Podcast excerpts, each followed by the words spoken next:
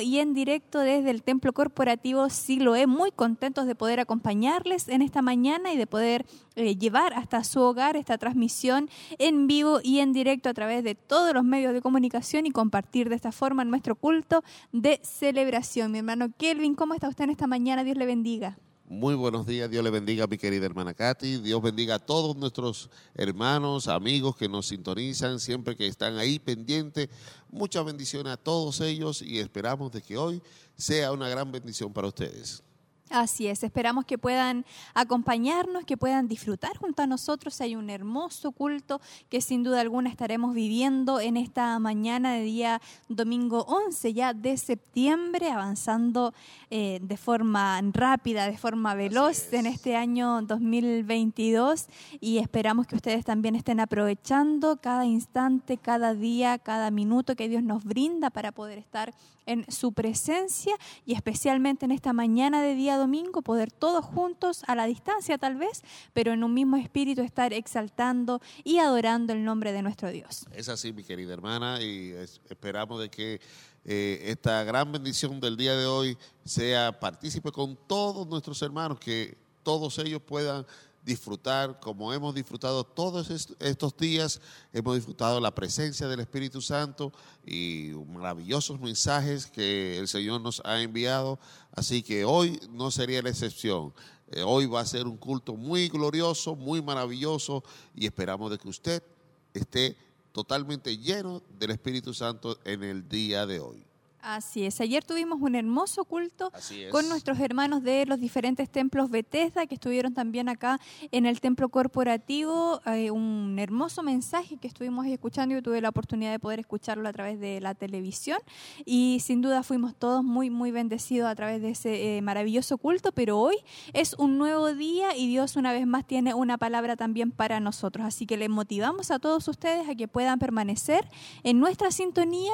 Eh, si usted tiene la posibilidad de poder llegar a este lugar, recuerde que estamos en el kilómetro 14, eh, la entrada por Callejón Bustamante, camino a Pinto, y de esta forma usted pueda reunirse con nosotros y estar disfrutando acá eh, con un poco más de libertad todo lo que vamos a estar viviendo en este culto de celebración. Muchos por ahí perdidos un poquito en, el, en la hora, con el cambio, ¿cierto? El adelanto de la hora y el inicio del horario de verano para nuestro país, así que eh, muchos por ahí eh, se quedaron un poco dormidos, se atrasaron un poquito, pero lo importante es que usted pueda llegar y pueda compartir junto a nosotros. Así es, mi hermana, eh, realmente el tema del horario a muchos de nosotros nos, nos pilla un poco, pero vamos a ir acostumbrándonos. Todavía hay tiempo para llegar al templo, todavía hay mucho tiempo para que usted pueda venir eh, puede venir y disfrutar eh, todo lo que se va a hacer en este día, que va a ser todo para la gloria de nuestro Dios.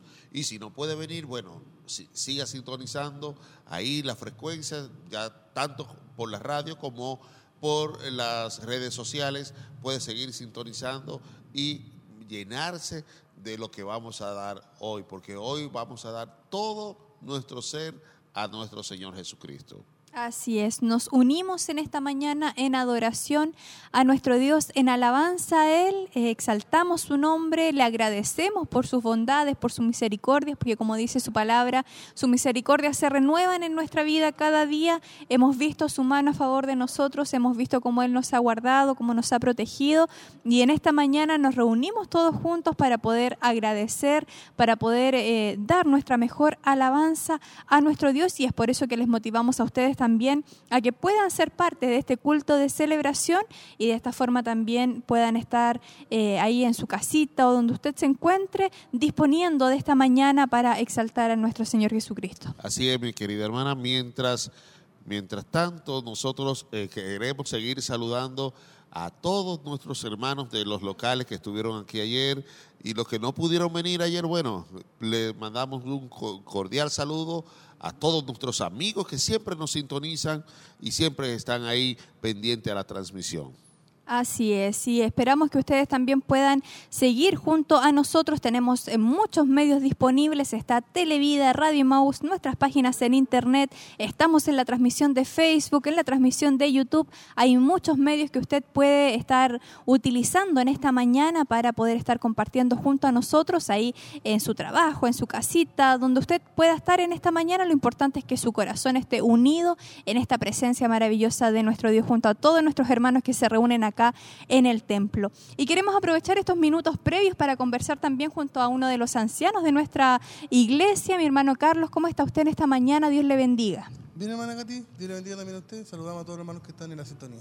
¿Cómo está el ánimo ya para iniciar con este culto de celebración? Eh, bien, bien, gracias a Dios, estamos muy animados. Eh, estábamos ahí escuchando ya cómo estaban ensayando nuestros hermanos del Grupo Renuevo. Así que eso anima, da un, un, ambiente previo ya al inicio del culto.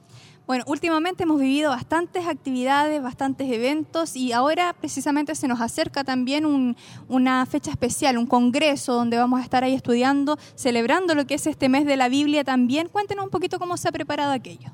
Eh, para el mes de la Biblia cada año tratamos de, poder tener alguna actividad que sea eh, atrayente también para los hermanos y eh, este mes de septiembre tenemos eh, dos eventos grandes, eh, que es el, el, Congreso, como usted bien dice, con cuatro expositores, donde uno de ellos también es nuestro obispo, tres pastores invitados. Esperamos tener una maravillosa bendición el día sábado 24, desde las 2 de la tarde, con cuatro temas que salen de un mismo, de un mismo pasaje bíblico. Así que ahí vamos a tener grandes expositores para poder ser bendecidos ese día. Y lo otro que tenemos es todos los días miércoles a las 13 eh, horas, de las 13 a las 14.15, a través de radio y, la televisión, un concurso bíblico, donde también lleva una reflexión. Y de esas dos maneras estamos tratando de celebrar el mes de la Biblia. Muy bien, y el, tema del Congreso también, eh, los temas, ¿cómo se han ido uniendo? ¿Cuál es el enfoque que se le va a dar? Eh, el enfoque que está en, en, Segunda de Timoteo, donde Pablo aconseja a Timoteo a poder estudiar la palabra, porque ella lo va a llevar por un buen camino, le va a también eh, enseñar a ser útil eh, en toda buena hora y es lo que nosotros esperamos. Esperamos tener hermanos, eh, esperamos que también los líderes puedan animarse para que a través de la palabra de Dios esa pueda ser nuestro nuestro objetivo mayor y desde ahí comenzar a trabajar para que todos seamos preparados para poder realizar la obra del Señor. Amén, mi hermano Carlos. Entonces, a dejar la invitación para que todos nuestros hermanos participen, no solo del Congreso, sino también de los programas para que estén ahí animándose. En el, en el evento anterior que hicimos fue para líderes, y es, era para pastores y líderes. En esta oportunidad es para todo aquel que quiera aprender de la Biblia. Todos nuestros hermanos de, nuestra iglesia, nuestros hermanos de los templos Bethesda, hermanos también de otras congregaciones que con previo eh, permiso de su pastor puedan también estar participando en una actividad. Creo que la ciudad de Chillán se ve beneficiada para poder estar disfrutando de, este tema que es maravilloso y sobre todo celebrando el mes de la Biblia. Así que invitamos a todos nuestros hermanos a poder eh, participar y estar atentos ahí los días miércoles desde las 13 horas. Cada semana tenemos preguntas de un libro distinto. Comenzamos el miércoles pasado con Edras. Las preguntas de esta semana son del libro de Primera de Corintios. Y así cada miércoles vamos revelando eh, el las preguntas del miércoles que sigue, para que nadie tenga ventaja, porque los hermanos ahí también están eh, participando por una Biblia. Lo único que nosotros queremos a través de todo esto es incentivar siempre el estudio de la palabra del Señor. Muchas gracias, hermano Carlos. Dios le bendiga. Mira, estaba entonces la información con respecto a lo que se está realizando también en este mes especial, este mes donde celebramos el mes de la Biblia y por supuesto esperamos que ustedes puedan estar participando ahí de una forma bien didáctica que nuestros hermanos han preparado para motivar, como decía nuestro hermano Carlos, eh, motivar a todos los hermanos a que podamos estar estudiando, podamos estar instruyéndonos de la palabra de nuestro Dios. Así es, eh, realmente debemos integrarnos eh, a, este, a esta nueva temática que es de mucho provecho para todos nosotros y esperamos de que cada uno de ustedes también pueda participar de este de este gran estudio de la palabra que tanto bien nos hace a cada uno de nosotros.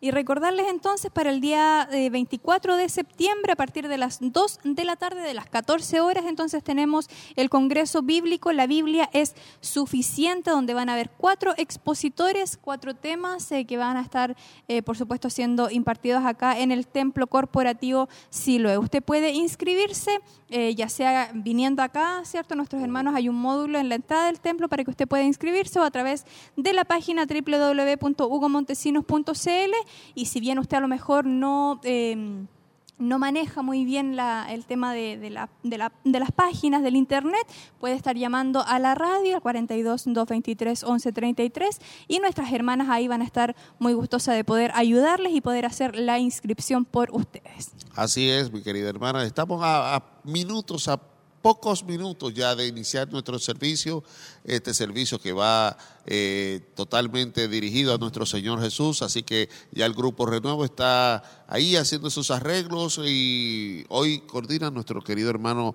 Nicolás Enrique, va a ser el coordinador de hoy y por supuesto en el mensaje estará nuestro obispo Hugo Alfonso Montesinos. Así que no se muevan de sus asientos, quédense ahí en su, en su camita si está en su cama, eh, donde esté cómodo, quédese ahí para que pueda disfrutar totalmente de todo lo que se va a hacer en este día. Así que no, eh, lo más importante de todo esto es que usted también pueda compartir esta transmisión. Compártala con un vecino, con un amigo, con, un compañero de trabajo, con, con, un familiar. Comparta la transmisión porque de esta manera también las, los demás van a poder ser llenos también y disfrutar de la grandeza de nuestro Señor Jesucristo. Así es, como siempre les decimos, dar un buen uso a nuestras redes sociales, ahí compartir eh, esto eh, maravilloso que es la palabra del Señor. Muchas veces eh, compartimos bastante cosas durante, durante el día, pero es importante que usted pueda compartir también esta bendición, el poder escuchar un mensaje, una palabra que siempre trae gozo a nuestra vida, que trae muchas veces corrección también, pero Dios siempre nos da y nos indica el camino por el cual debemos seguir. Así que les animamos en esta mañana entonces, primeramente, a quedarse en nuestra sintonía, a participar de este culto de celebración, a disponer su vida para poder estar eh, celebrando este culto maravilloso que vamos a vivir y también a compartir con otros esta, esta bendición, ya sea a través de su WhatsApp, puede enviar el link a algún familiar, a algún amigo que usted eh, sepa cierto que necesita poder escuchar la palabra del Señor, o bien ahí de forma pública en sus redes sociales para que muchos puedan tener acceso y escuchar también y ser parte de este culto de celebración. Así que le animamos entonces en esta mañana a ser parte de este culto de celebración. Ya estamos a muy pocos minutos de compartir con ustedes las primeras alabanzas, los primeros momentos donde iniciamos y por supuesto donde ya nos preparamos todos para eh, lo más importante de esta mañana que es poder recibir palabra del Señor. Así es, mi querida hermana, y, ya estamos a, segundos de iniciar, así que en su casita quédense ahí tranquilos, envíenos su petición de oración envíenos sus saludos que al final del servicio o entre medio vamos a, ir leyendo los saludos de cada uno de ustedes y sus peticiones de oración. Así que eh, em, eh, salúdenos, díganos de dónde nos escribe, de dónde están viendo la transmisión y trate de enviarnos también sus peticiones de oración. Así es, la idea es que pueda estar participando usted dentro de este culto de celebración, que pueda disponerse, pueda estar ahí a lo mejor dejando un poquito de lado las actividades del hogar y poder dedicar estas horas de esta mañana para poder estar en presencia de nuestro Dios. A lo mejor no va a estar acá físicamente, pero sí su espíritu va a estar en esa unión junto a todos nuestros hermanos, junto a todos nosotros quienes hemos llegado también hasta este lugar y quienes eh, tenemos ese deseo en nuestro corazón de poder exaltar a nuestro Señor Jesucristo. Y de esta forma entonces nosotros ya eh, pasamos a compartir con ustedes los primeros momentos de este culto de celebración.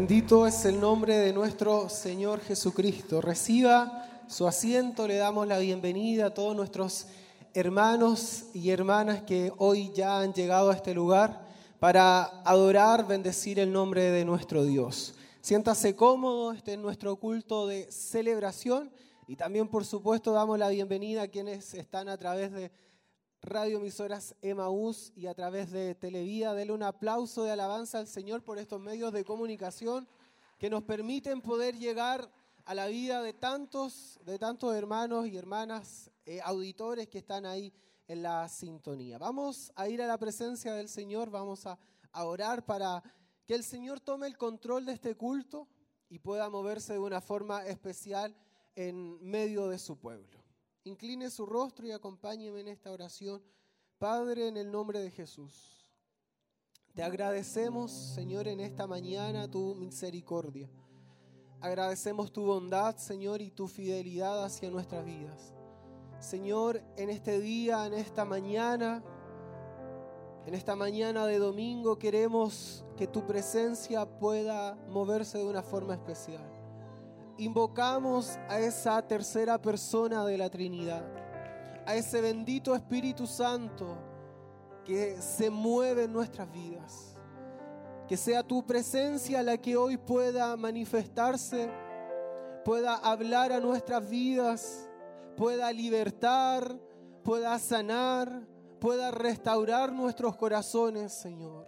Pueda guiarnos y enfocarnos a tus propósitos toma el control, Señor, toma el dominio de todo lo que se hará en este día. Padre, alcanza la vida de quienes están a través de estos medios de comunicación. Señor, que tu palabra pueda impactarles, pueda bendecirles, Señor, pueda también levantar a aquel al que ha caído, aquel Señor que quizás ha flaqueado su fe. Nuestro corazón está agradecido, Señor, por tus bondades. Está agradecido, Señor, porque tú te has movido de una forma especial durante esta semana, durante estos meses, Señor. Hemos visto tu mano obrar. Hemos visto, Señor, que tu propósito y tu voluntad prevalece por sobre todas las cosas. Y te honramos, Señor. Recibe toda gloria, toda honra, toda alabanza. Eres el único merecedor en este lugar, Señor. Eres el único merecedor de toda gloria. Nadie se la puede llevar, nadie se la puede otorgar, sino que solamente tú, Dios. Solamente tú eres el único merecedor de toda gloria, aleluya, de toda alabanza, de toda pleitesía. A ti rendimos honores, a ti rendimos, Señor, nuestra mejor adoración. Bendito sea tu nombre. Señor, entregamos este clamor y quedamos libres, despojados de toda carga. Señor, para levantar nuestras manos y bendecirte. Gracias, Señor. En el nombre de Jesús, amén, amén y amén. Dele un aplauso de alabanza al Señor. Póngase en pie, prepare su corazón y dé la mejor alabanza porque nuestro Dios se la merece.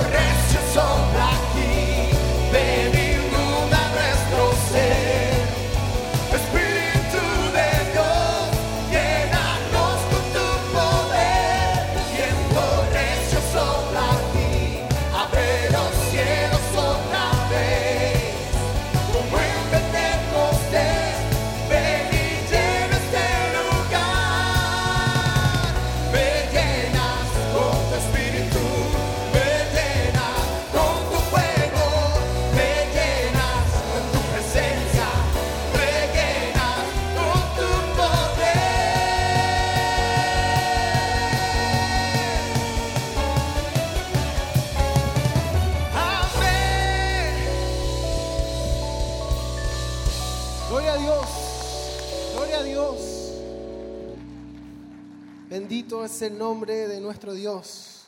¿Hay una palabra de Dios? ¿Una palabra de Dios? ¿Hay alguna aleluya por ahí? ¿Algún gloria a Dios? Bendito es el nombre de nuestro Dios. Ahí estamos calentando motores para lo que se viene. Bendito nuestro Dios. Siéntese, tome su asiento. Vamos a orar a la presencia de nuestro Señor. Vamos a darle gracias a Dios. Yo no sé si usted está agradecido, pero yo sí. Estamos agradecidos por el Señor. Hemos visto su misericordia, sobre todo en estos días. Hemos visto cómo Dios ha movido su mano y nos ha guardado. Al pueblo de Dios lo ha guardado. Es por eso que vamos a agradecer a nuestro Dios. Oremos a la presencia del Señor. Te damos muchas gracias, Señor. Gracias por ver tu mano, Señor, guardarnos. Gracias por tus bondades, Señor, y por la provisión tuya de tu presencia, por la provisión de tu palabra, Señor, y porque hasta el día de hoy no nos ha faltado nada. Y si hubo algún día que nos faltó, al otro día tú moviste tu mano y nos diste de tu bondad. Gracias, Señor, por tu fidelidad. Gracias Señor porque tú te mueves en medio de tu iglesia. Porque tú te mueves de una forma especial, Señor. Eres el único, Señor, a quien podemos darte dar gracias, Señor. En esta mañana queremos exaltarte y también queremos ser ministrados por tu palabra, Señor.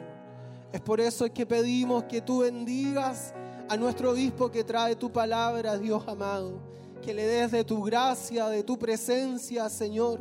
Y una doble porción de tu presencia y de tu Espíritu Santo pueda caer sobre él.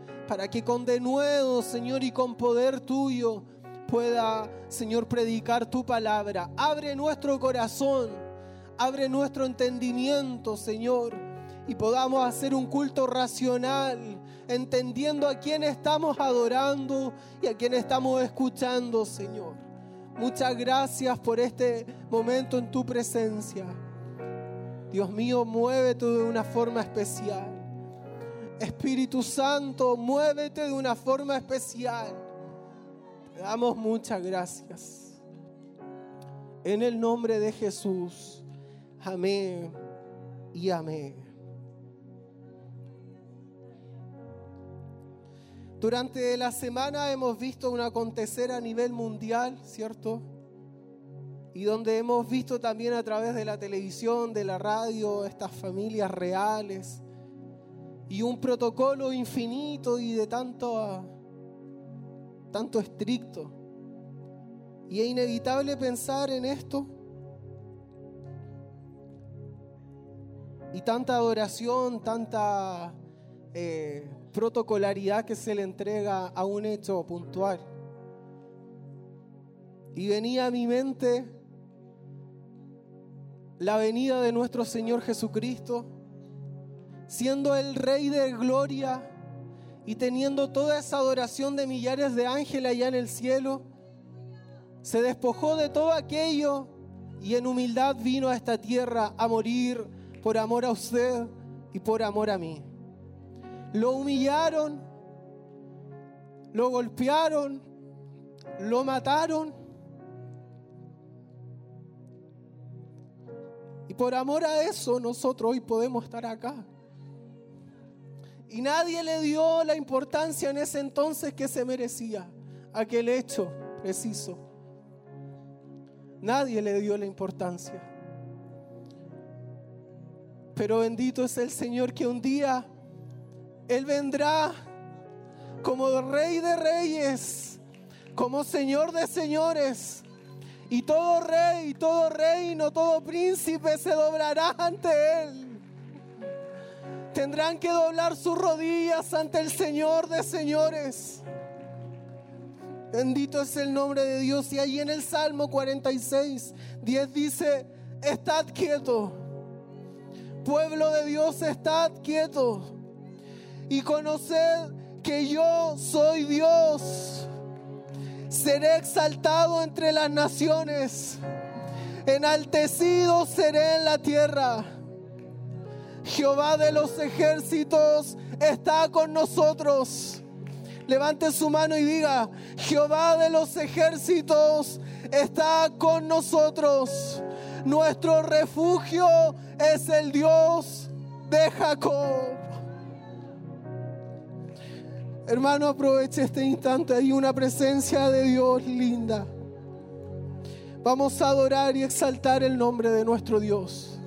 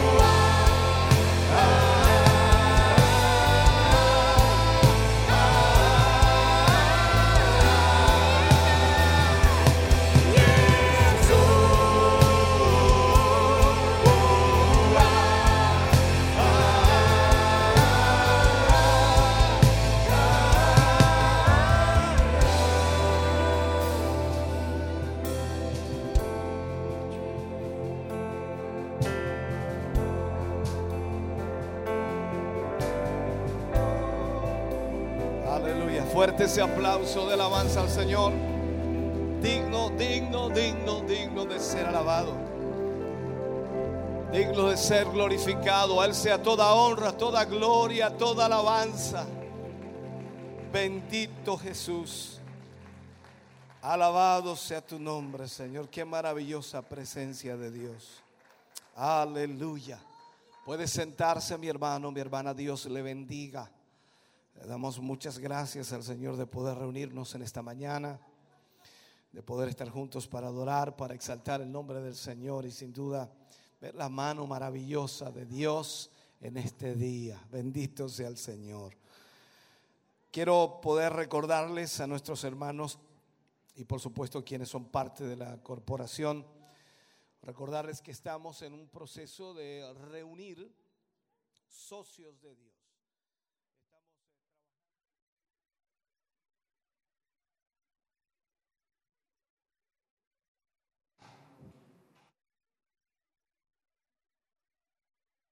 En este culto de celebración una presencia de Dios maravillosa eh, que se ha sentido, que se siente en este lugar y que sabemos también a través de los medios de comunicación, a través de la radio, a través de la televisión, eh, la presencia de Dios, ese espíritu maravilloso que nosotros podemos sentir acá también fluye y sabemos que llega hasta cada uno de nuestros hermanos, de nuestros amigos quienes, han, quienes están dispuestos ahí y buscando también del rostro de nuestro Dios en su hogar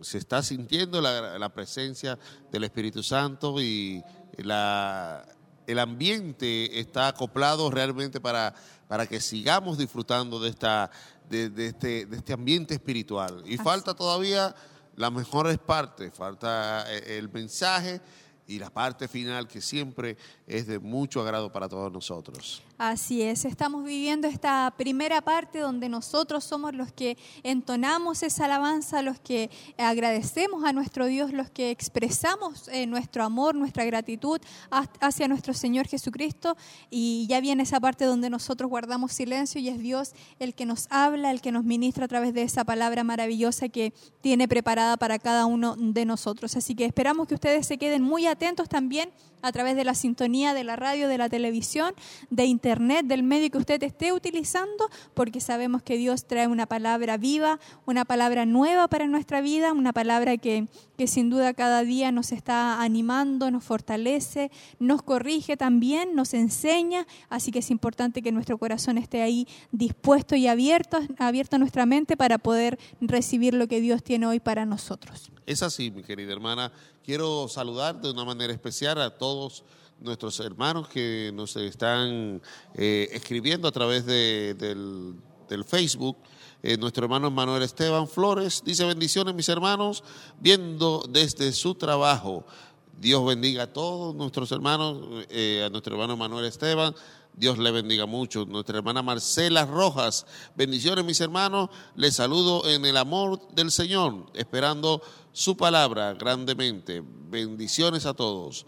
Nuestra hermana eh, Karen Elizabeth Montesinos también. Bendiciones, mis queridos hermanos. Quisiera pedir la oración por mi abuelita Julia Vallejo Díaz, quien se le murió su hermana, y por mi madre Julia Salgado. Ellas están en, en concesión en este momento. Así que eh, estaremos orando al final del, servicio. Nuestro obispo también toma estas oraciones para que eh, también lleguen esas oraciones y saludamos y damos nuestras condolencias a toda la familia de nuestra querida hermana Karen. También José Guajardo, Dios le bendiga, mis hermanos. Bendiciones desde Quinquegua, nuestro hermano José Guajardo, que es un, fiel eh, eh, oyente y televidente de esta transmisión. Nuestro hermano Perrier Mitchell también, bendiciones mis hermanos. Iván Burgos, Dios le bendiga, amados hermanos en Cristo, aquí preparándonos para eh, verlo por televisión. Sin duda será una gran bendición para nosotros. Amén. Dios le bendiga, mi querido hermano. Nelson Fuentes también nos saluda. Y por último, nuestro hermano Jonathan Esteban Briones también nos saluda viendo desde su trabajo. Un gran saludo a todos nuestros hermanos. Todavía hay tiempo para que usted también pueda enviar su petición de oración, sus saludos y pueda también eh, nosotros poderlo leer al final del servicio. Así es, muchos hermanos interactuando en este culto de celebración y nosotros queremos seguir compartiendo con ustedes estos momentos de alabanza y adoración desde el Templo Corporativo Silva.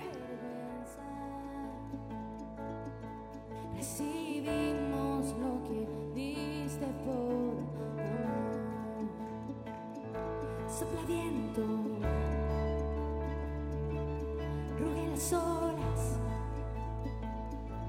que separa tierra, que eres Dios de amor y los huesos secos levanten el canto, toda la gloria, gran Dios de amor.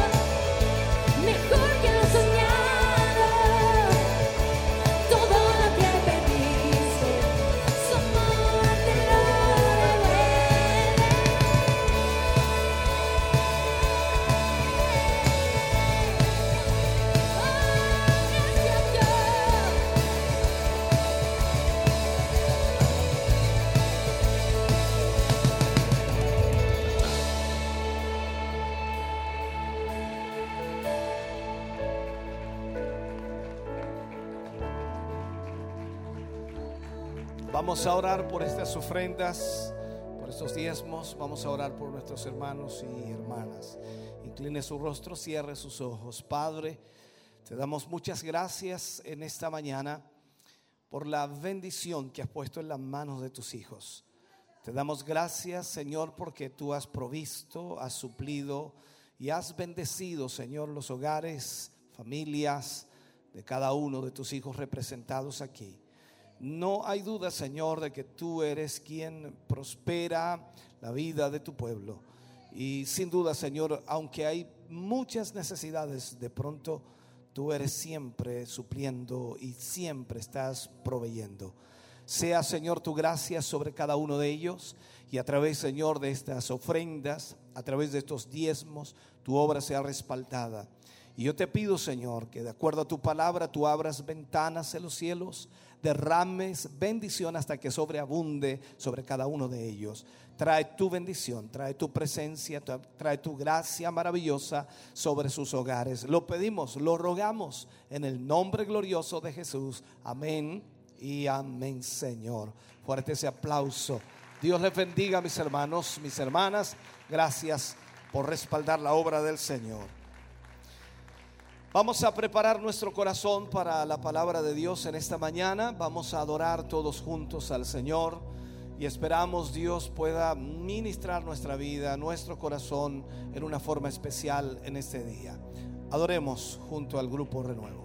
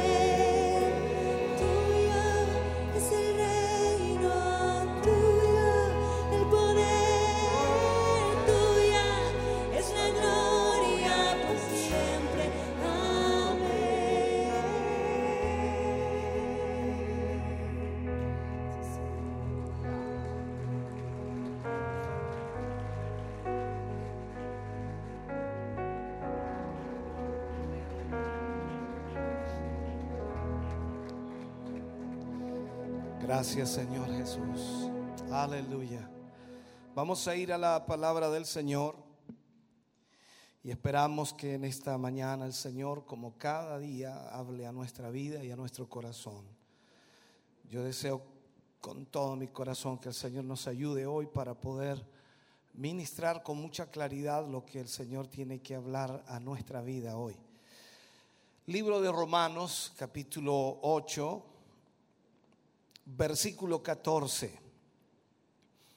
Romanos capítulo 8, versículo 14.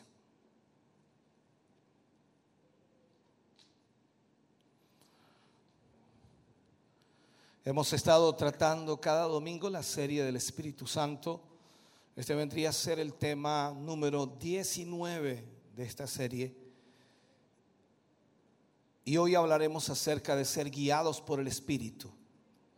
Ser guiados por el Espíritu. Leemos la palabra del Señor, lo hacemos en el nombre de nuestro Señor Jesucristo.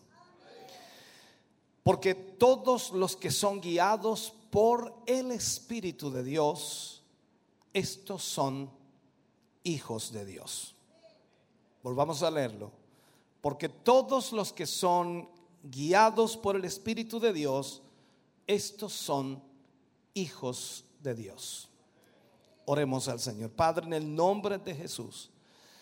Vamos ante su presencia en esta mañana, ah, rogando, Señor, que su Espíritu Santo pueda guiarnos en todo lo que hoy ministremos. Guíenos de tal manera, Señor, que el corazón y vida de cada creyente aquí reunido y todos aquellos que están a través de las redes sociales, la televisión o la radio, puedan ser impactados, Señor, a través de esta palabra. Eh, esperamos que su Espíritu nos guíe. Que podamos en esta hora, Señor, ser bendecidos, edificados, fortalecidos y también, Señor, exhortados y aún reprendidos si es necesario. Tomamos, Señor, en esta hora, Señor, la posición de oyentes y esperamos que usted hable a nuestra vida para que podamos ser bendecidos. En el nombre de Jesús, Señor, le rogamos su gracia, su misericordia y su bondad sobre cada uno de nosotros, para la gloria de Dios. Amén y amén, Señor. Fuerte ese aplauso de alabanza al Señor. Aleluya. Bien, vamos a hablar entonces, como dije en el día de hoy, y usar como título, guiados por el Espíritu. Este versículo es muy, muy fundamental. En todo este análisis que hemos estado haciendo acerca del Espíritu Santo y también muchos otros temas que hemos tocado acerca de la iglesia, la edificación de la iglesia, la edificación del ministerio, muchos otros temas que hemos estado hablando a lo largo de estos meses, he buscado incesantemente, y lo digo con mucha honestidad, en vano he buscado en la Biblia una forma para conducir el servicio de la iglesia o la liturgia de la iglesia. He leído y he leído una y otra vez pasajes y más pasajes tratando de encontrar algo que nos indique cómo debe ser el servicio de la iglesia. Yo pensé y lo he pensado muchas veces, que como toda iglesia grande, hablando de la iglesia primitiva, en el crecimiento, en la proyección, en lo que Pablo también instauraba en cada una de las iglesias y los consejos que daba a Timoteo, a Tito y en fin, todos los libros que Pablo escribió, en ellos iba a encontrar algo que me permitiera entender cómo era el servicio de la iglesia debería haber alguna forma. En alguna parte de la Biblia podría encontrar seguramente la forma correcta a seguir. Porque lo que más deseamos es hacer la voluntad de Dios. Pero buscando y buscando me di cuenta que la Biblia no revela instrucciones en cuanto a esto. No dice absolutamente nada. Encontré que simplemente debemos ser guiados por el Espíritu de Dios. Ser guiados por el Espíritu de Dios. El problema de todo esto, que la más grande falacia de la iglesia se halla en esto.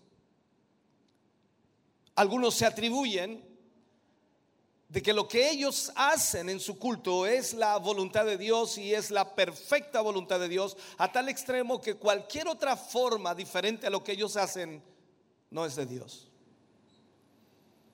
Y ahí está el problema y la falacia de todo. El sistema religioso ha martillado una y otra vez y ha marcado una y otra vez sus formas, sus ritos, y de alguna manera han invitado a Dios para que se una a ellos para poner estas cosas en práctica. O sea, una vez que ellos deciden cómo hacerlo, deciden cómo ejecutarlo, cómo realizarlo, invitan a Dios para que tome parte en ello. En muchos lugares te entregan una hoja del programa en la puerta de entrada de la iglesia y al leerla sabes que va a ocurrir minuto a minuto en el culto. Puede ser muy bueno, quizás para una ocasión especial. Puede ser muy bueno organizarlo de tal manera que podamos tener un tiempo acotado el cual aprovechemos al máximo. Pero no lo podemos hacer siempre. En una oportunidad fui a predicar a un lugar.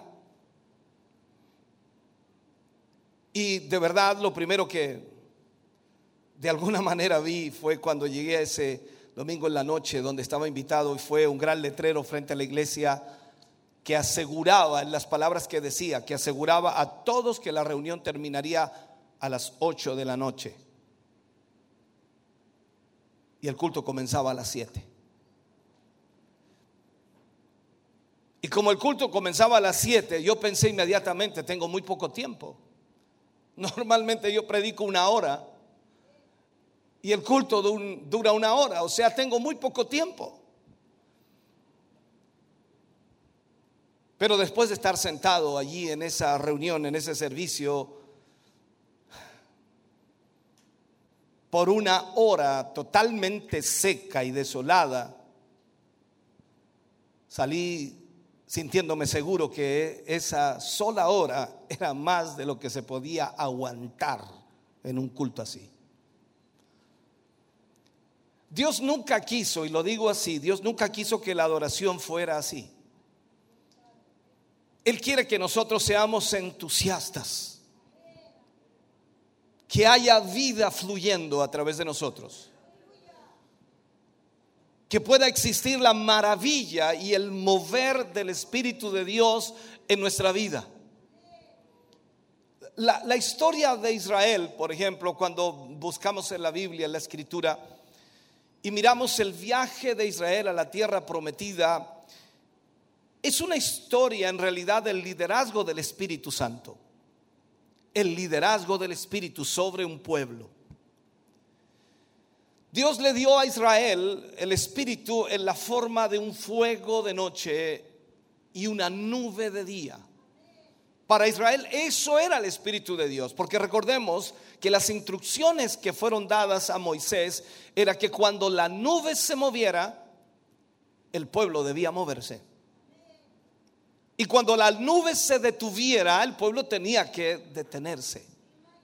Era tan simple como eso, pero increíblemente nosotros hasta el día de hoy no logramos entender lo que es la dirección del Espíritu.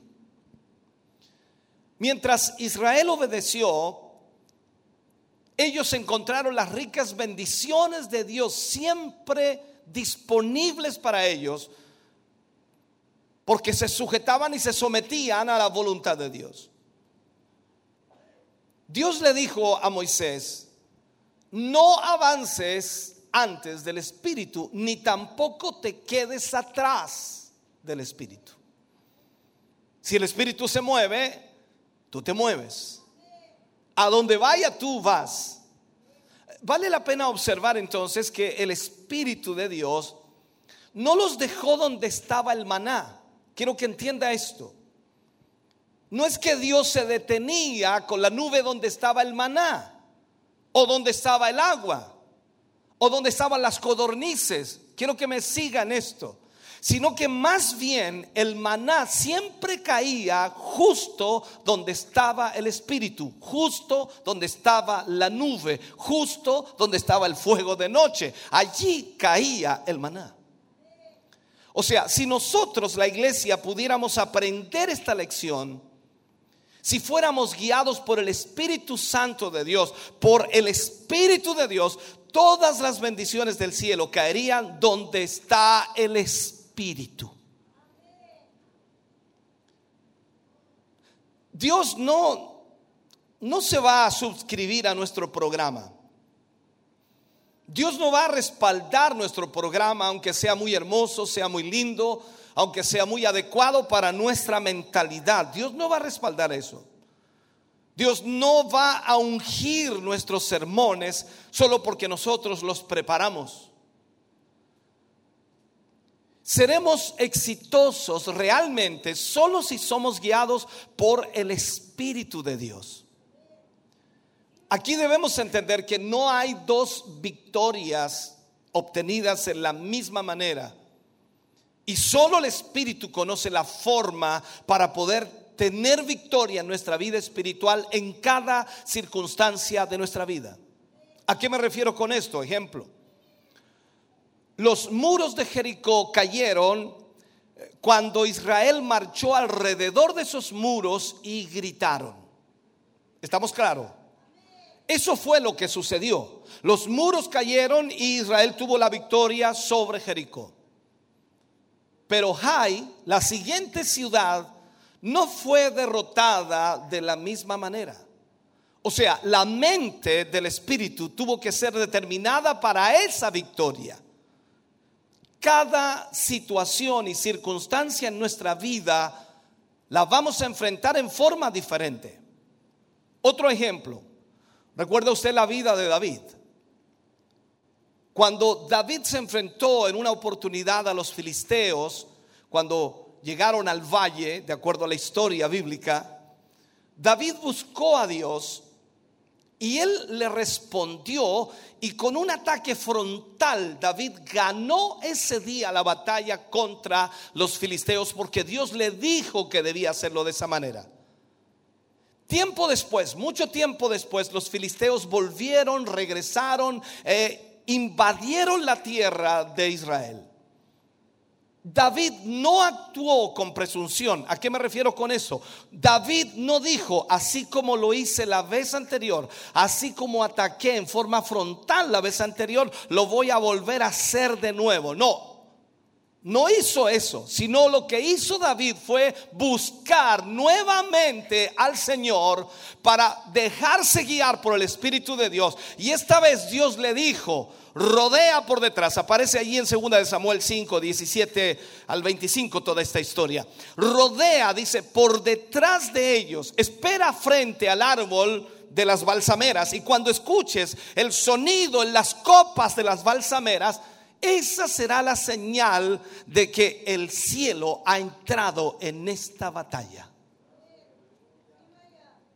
Cada lucha, cada presión, cada problema, cada dificultad, cada circunstancia en la vida debe ser guiada por el Espíritu para que podamos tener victoria. Esto no es de repetir lo que hicimos anteriormente, hacer lo mismo que hicimos la otra vez. Toda experiencia cristiana puede ser buena y es una gran verdad. Pero no podemos repetirla porque necesitamos ser guiados por el Espíritu, porque el Espíritu hará totalmente diferente las cosas. Lamentablemente, la gran iglesia pentecostal se ha reducido solo a una maquinaria.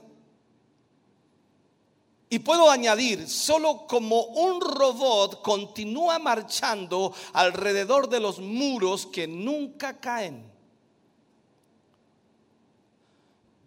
Un hombre puede ser más o menos exitoso, incluso escribir un libro de cómo lo hizo Y ese libro puede transformarse, como llaman algunos en, esta jerga, un bestseller entre los predicadores y todos querrán leer la experiencia de ese predicador. Me han preguntado muchas veces, pastor, ¿cuándo va a escribir un libro? ¿Para qué voy a escribir un libro si el Espíritu Santo actúa de forma diferente cada vez? Y usted dice, pero sería bueno conocer su experiencia. ¿Para qué? Para que trates de imitarla y en realidad no te va a funcionar. Porque ha funcionado solo una vez.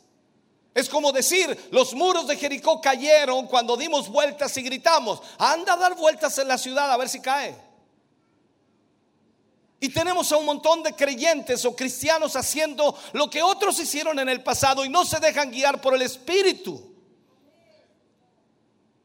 Entonces Pablo escribe los dos libros de que van eh, escritos hacia Timoteo, eh, hablándole a Timoteo, y le habla de las cosas que iban a suceder en nuestro tiempo. El gran predicador vio el día cuando solo habría una forma totalmente sin poder cuando la iglesia incluso ya no iba a ser una cosa del cielo guiada y gobernada por el Espíritu de Dios, sino que sería meramente una institución guiada y dirigida por obispos, por pastores, por líderes, por ancianos, por diáconos, por prelados y poetas. Pablo habló de eso. Nosotros queremos el poder y la bendición de Dios. Pero lastimosamente rechazamos el único camino y la única senda que nos guiará a las bendiciones de Dios. Y esa es la senda de Pentecostés, la senda de ser guiado por el Espíritu de Dios. Y esa es una senda costosa, un camino difícil. Te va a costar tu vida si quieres tener la vida de Dios en ti.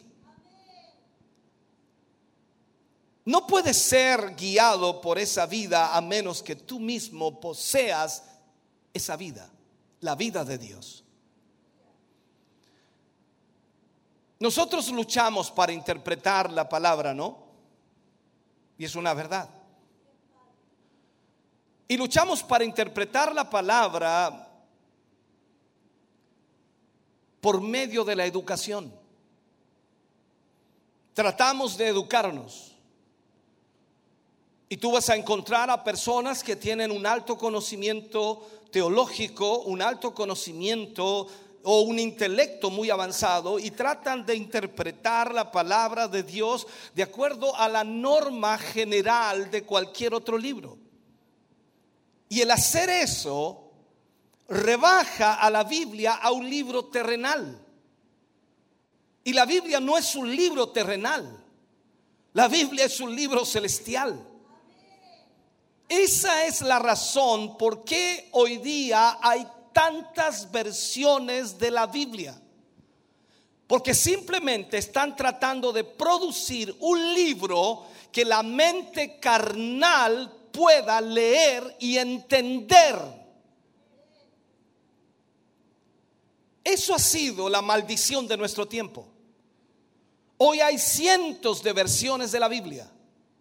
Y cada día saldrán más y más versiones de la Biblia para que tú y yo la podamos entender, para que nuestra mente carnal pueda comprender supuestamente los planes o propósitos de Dios o la voluntad de Dios. Y tú te das cuenta que a pesar de haber tantas traducciones y tanta Biblia en el mundo, parece que la gente está peor que antes.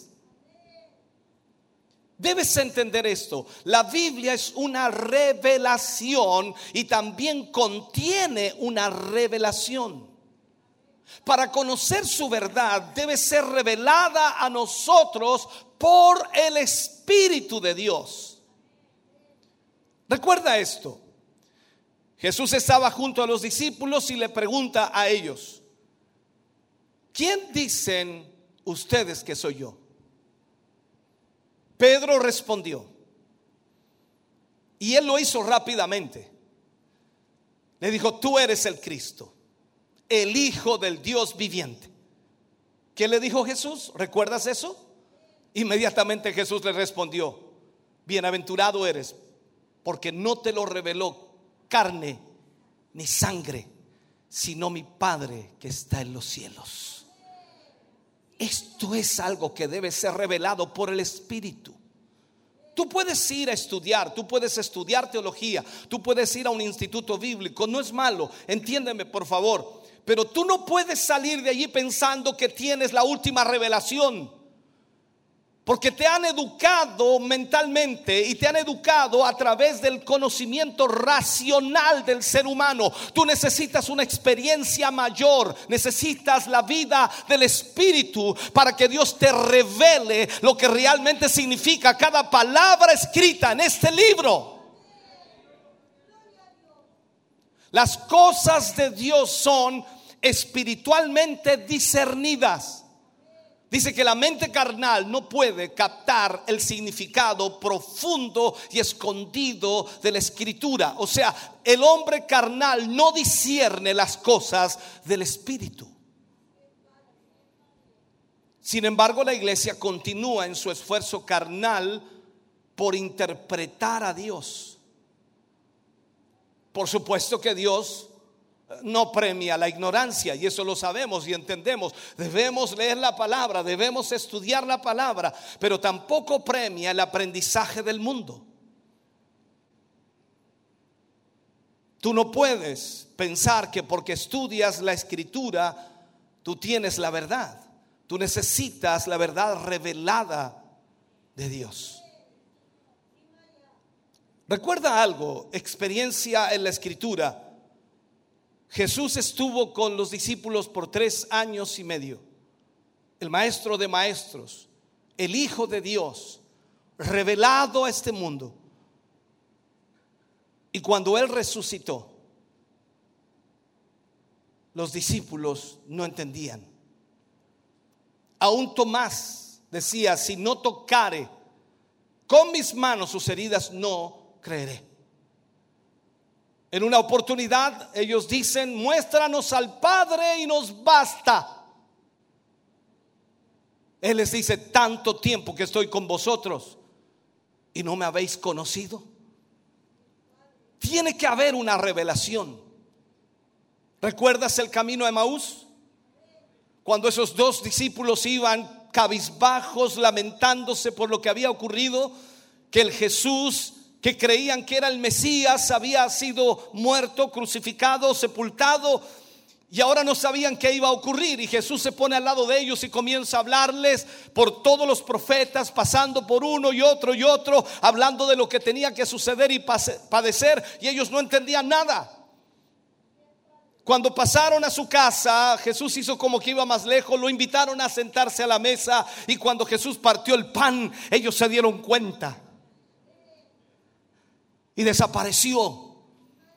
Y ellos dijeron allí, por eso ardía nuestro corazón cuando nos hablaba.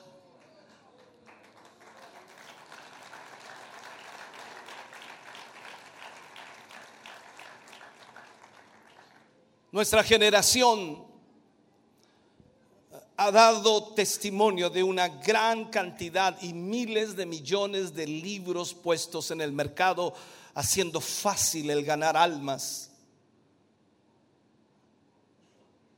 Un estudio cuidadoso de tales libros te va a guiar en un programa paso a paso para ganar un alma para Cristo. Escúchame bien lo que te estoy diciendo. Ahora, eso ignora absolutamente el hecho de que cada hombre, cada mujer requiere un programa diferente. Dios trata con cada hombre y con cada mujer en forma diferente. Si el ganar almas pudiera ser reducido a la táctica de la venta puerta a puerta, todas las iglesias estarían atestadas de gente, reventadas de gente. Todo, todo se reduce simplemente a la iglesia de la Odisea. El hombre, el hombre ha tomado el liderazgo de la iglesia y ha pasado por alto el liderazgo del Espíritu Santo y el hombre ha puesto sus propias ideas y como resultado hoy día tenemos el llanto de los bebés espirituales, el sufrimiento de los bebés espirituales, esos recién nacidos en el santuario y es una cosa rara, hermano querido, porque no tienen alimento, no tienen la guía ni la dirección para sus vidas espirituales. La atracción de la iglesia hoy día está en su habilidad de ser guiada por el Espíritu. No habrá nada que atraiga más a este mundo que una iglesia que sea guiada por el Espíritu de Dios. Cuando encuentras una iglesia que es guiada por el Espíritu, encontrarás que la gente es atraída a esa iglesia. Los hombres, hermano querido, no pueden venir a Dios a menos que sean atraídos por Él. Y, ese poder de atracción parece descansar en las iglesias gobernadas y operadas por el Espíritu. No hay otra manera. Déjame mostrarte otro ejemplo bíblico. Noé. Dios lo comisionó para construir el arca. Y es un ejemplo clásico de esta verdad. Dios le dijo que construyera el arca, le dio las dimensiones, le dio la estructura que él quería que tuviera esa arca. Noé, guiado y dirigido por el Espíritu, construyó el arca para albergar a su familia y a los animales que Dios iba a meter dentro de esa arca. Cuando el arca estuvo lista, los animales entraron solos por su propia voluntad al lugar que les habían preparado. ¿Recuerdas eso? ¿Lo has leído? ¿Te lo contó la eh, profesora de escuela bíblica? Noé no tuvo que hacer un rodeo al estilo vaquero para alcanzar a los animales y llevarlos al arca. Ellos entraron simplemente cuando el lugar ya estaba provisto y el Espíritu de Dios se movió y trajo a cada pareja de cada animal sobre la tierra y los introdujo en el arca. No hubo aglomeración. Jesucristo es la única arca de seguridad en la hora oscura que vivimos. La iglesia es su cuerpo. Y es el lugar de reunión en donde el Espíritu de Dios puede obrar y puede moverse. Y por supuesto, en esta tierra, hermano querido, la iglesia es el depósito del Espíritu Santo. Pablo lo dijo claramente cuando escribió a los Corintios. Este tesoro es puesto en vasos de barro para que la excelencia del poder sea de Dios y no de nosotros.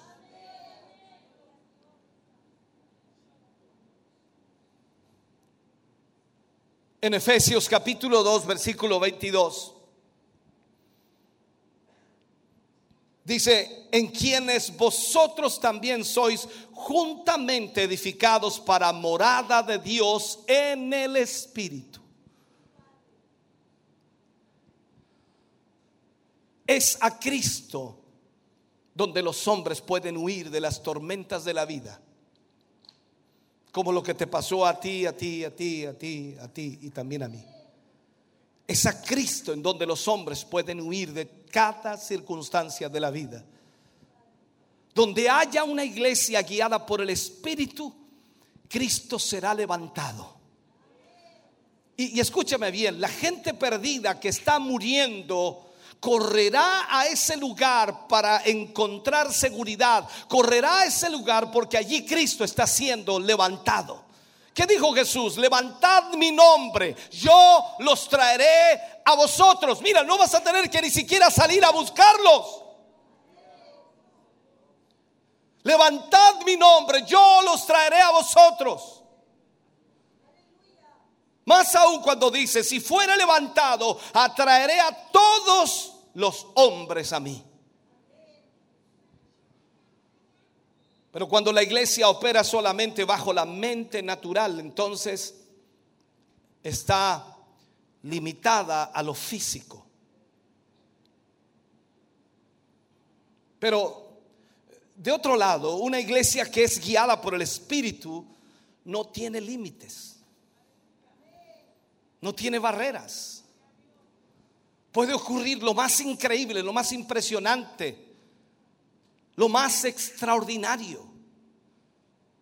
El Espíritu Santo rompe la barrera física y nos permite vivir bajo un cielo abierto totalmente. Y un cielo abierto es la unción de Dios descendiendo y vivimos, por supuesto, bajo esa unción y vivimos bajo ese lugar donde los cielos están abiertos. Y la provisión de Dios siempre está allí, donde los cielos están abiertos. Pedro nos dice que Cristo fue nuestro ejemplo. Y eso es una gran verdad. Entonces lo que debemos hacer es mirar su vida por un momento, mirar la vida de Cristo. Si Él es nuestro ejemplo, entonces la primera pregunta que nosotros debemos hacernos es, ¿cómo fue guiado Él? ¿Cómo fue guiado Cristo? Solo si nosotros vemos esto podremos saberlo. Él, dijo de sí mismo, yo solo hago las cosas que veo hacer al Padre. En otras palabras, aunque Él vivió en esta tierra, pudo ver lo que estaba pasando en el cielo y eso es impresionante conocía el mismo carácter y corazón de Dios, podía entonces distinguir claramente lo que el Padre le decía, podía captar, entender, comprender, saber, oír, escuchar lo que el Padre quería que él hiciera. Cada vez que le preguntaban, ¿por qué hace tal cosa? Porque mi padre me pidió que la hiciera. ¿Por qué hablas de esta manera? Porque mi padre me dijo que lo hablara. O sea, todo estaba basado en la voluntad de su padre. Y la pregunta que te hace, si me hago, dice, ¿cómo fue posible eso? ¿Cómo puede ser posible eso? Solo por medio del Espíritu de Dios. Solo el Espíritu podía conectar a Jesús con el cielo. Tú y yo, la única manera de ser conectados con ese cielo es a través del Espíritu Santo. Cuando tú y yo sentimos en nuestra vida el fluir del Espíritu Santo, parece que este lugar se transforma en el cielo. Y es algo impresionante, es algo extraordinario. Esos 10 segundos, 20 segundos, 30 segundos, 10 minutos, un minuto, lo que sea. Ese tiempo a veces reducido, acotado, pero increíblemente precioso y maravilloso que te hace sentir que estás en la presencia misma de Dios.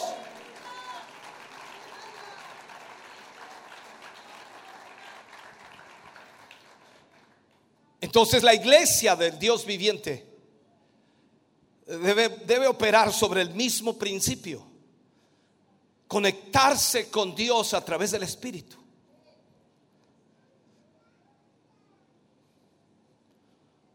Como Él fue, como Cristo fue en el mundo, así también debemos ser nosotros hoy. La Biblia dice que cuando dejó el desierto, recuerde usted que fue guiado por el Espíritu para ir al desierto y ayunar por 40 días y 40 noches. Dice que cuando dejó el desierto, salió en el poder del Espíritu. Mira esto.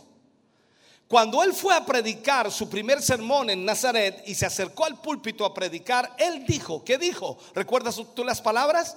El Espíritu del Señor está sobre mí por cuanto me ha ungido para dar buenas nuevas.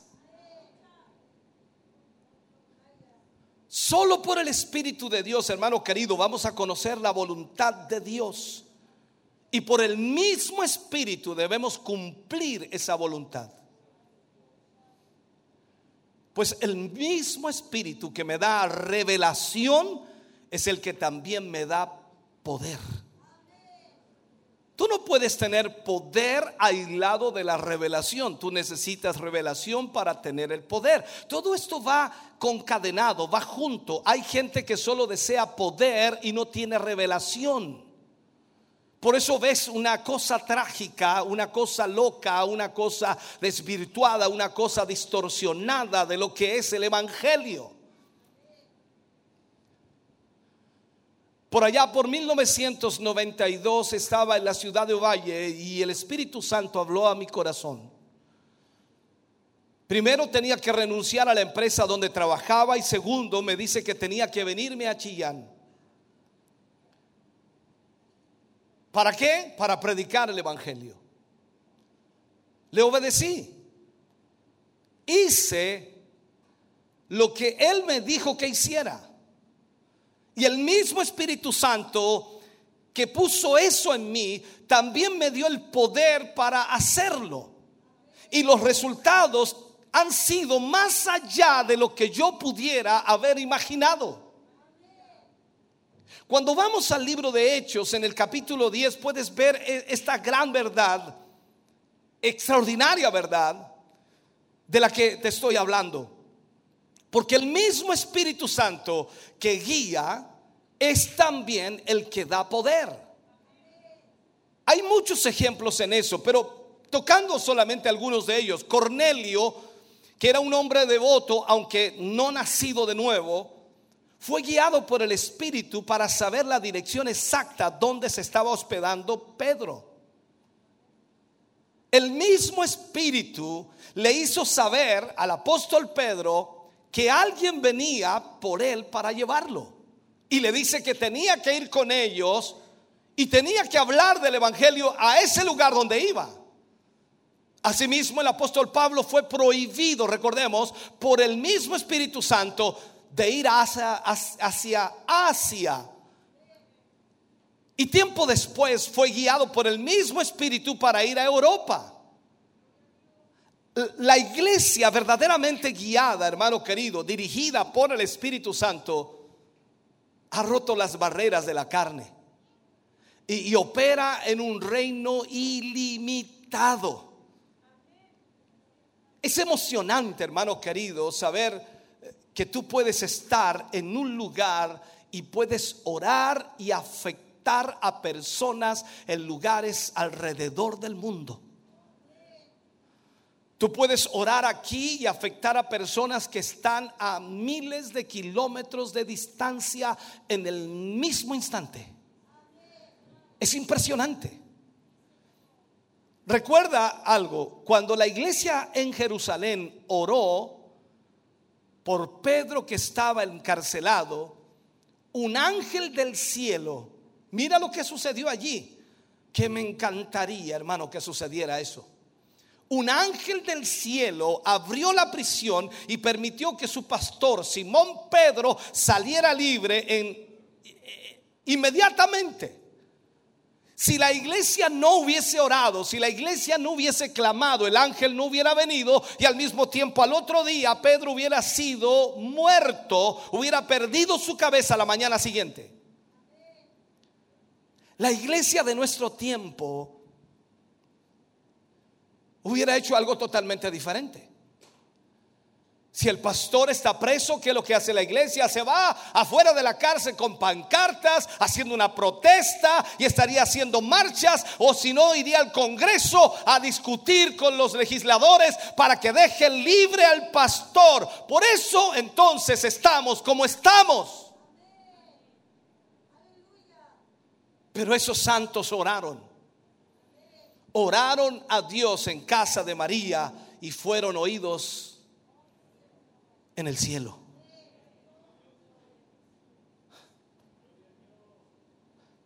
Luego un ángel fue enviado para liberar al predicador.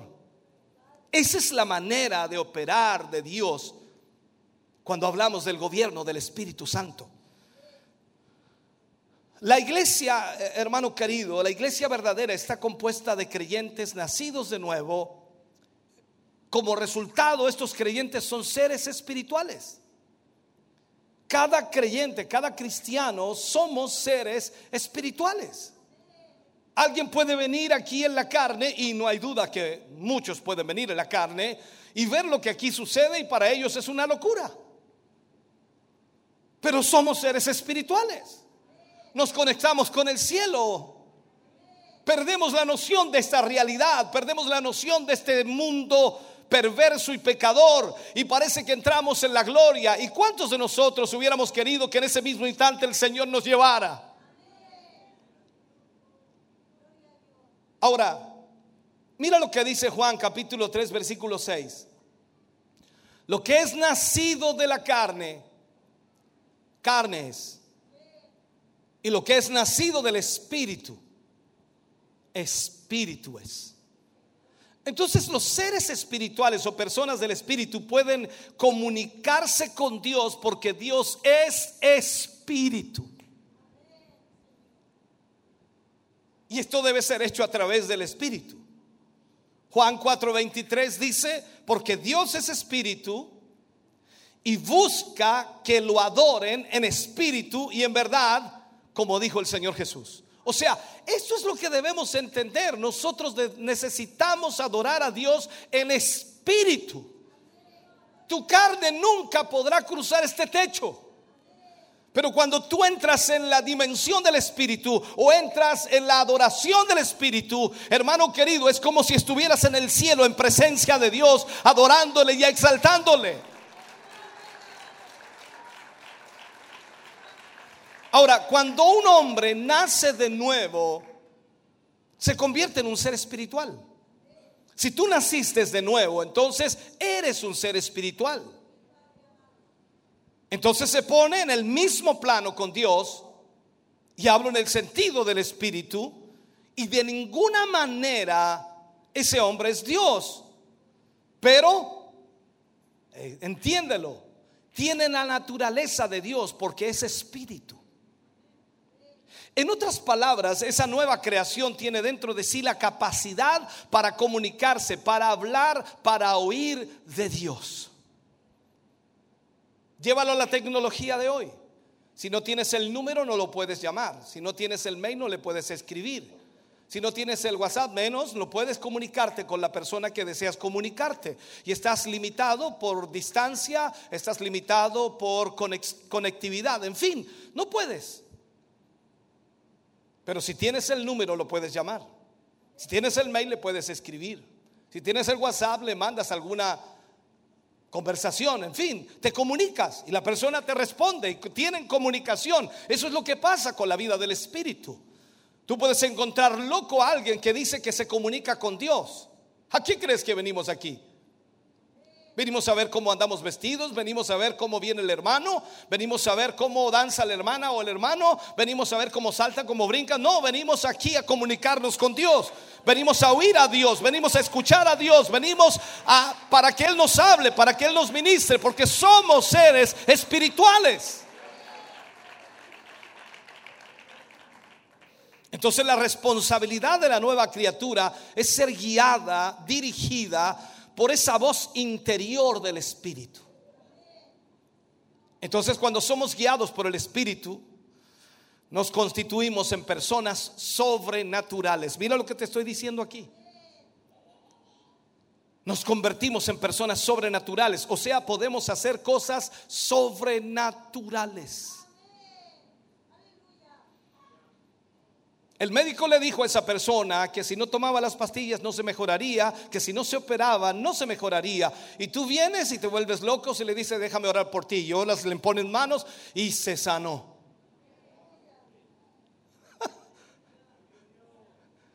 Ella fue al médico y el médico dijo, ¿qué pasó aquí? Las radiografías dicen que usted no tiene nada. ¿Qué tomó? Nada, no he tomado nada. No, algo tomó. Porque aquí no hay nada. Eh, lo que pasa es que yo fui a la iglesia. ¿A quién fue a la iglesia?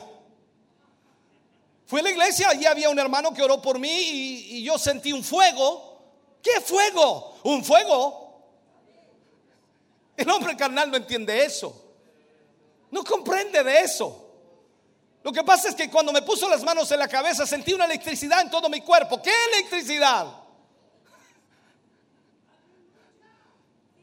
Entonces te conviertes en una, en una persona sobrenatural y haces cosas sobrenaturales. Por eso que tú y yo debemos entender que Dios no se mueve en lo natural, Dios se mueve en lo sobrenatural.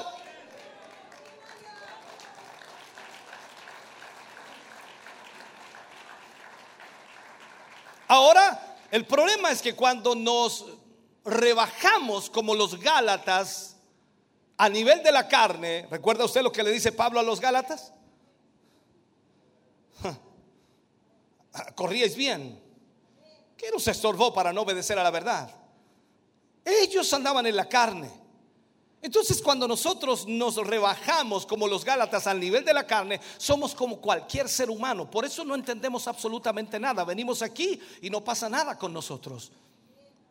No entendemos nada de lo que están diciendo, no comprendemos absolutamente nada. Sentimos un cosquilleo, sentimos algo, una brisa, algo sucedió. Miramos algo, ¿a dónde están tirando viento?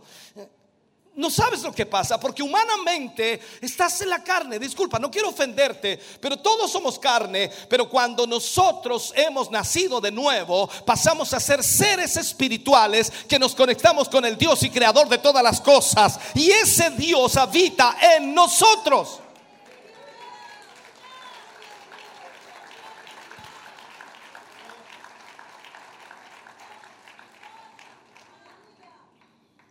Ahora, Vea esto.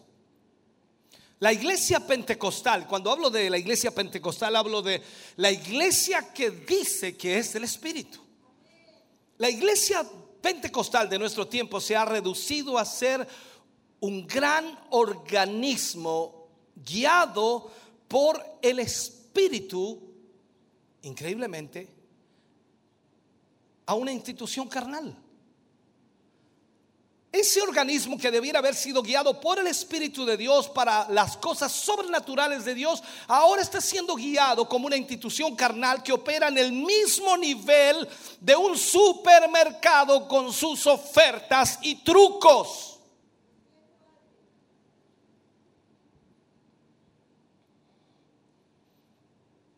Los cielos se cierran en ese tipo de operaciones. Donde la iglesia está simplemente operando en el poder de una organización humana o en la carne, Dios no puede obrar, Dios no puede moverse.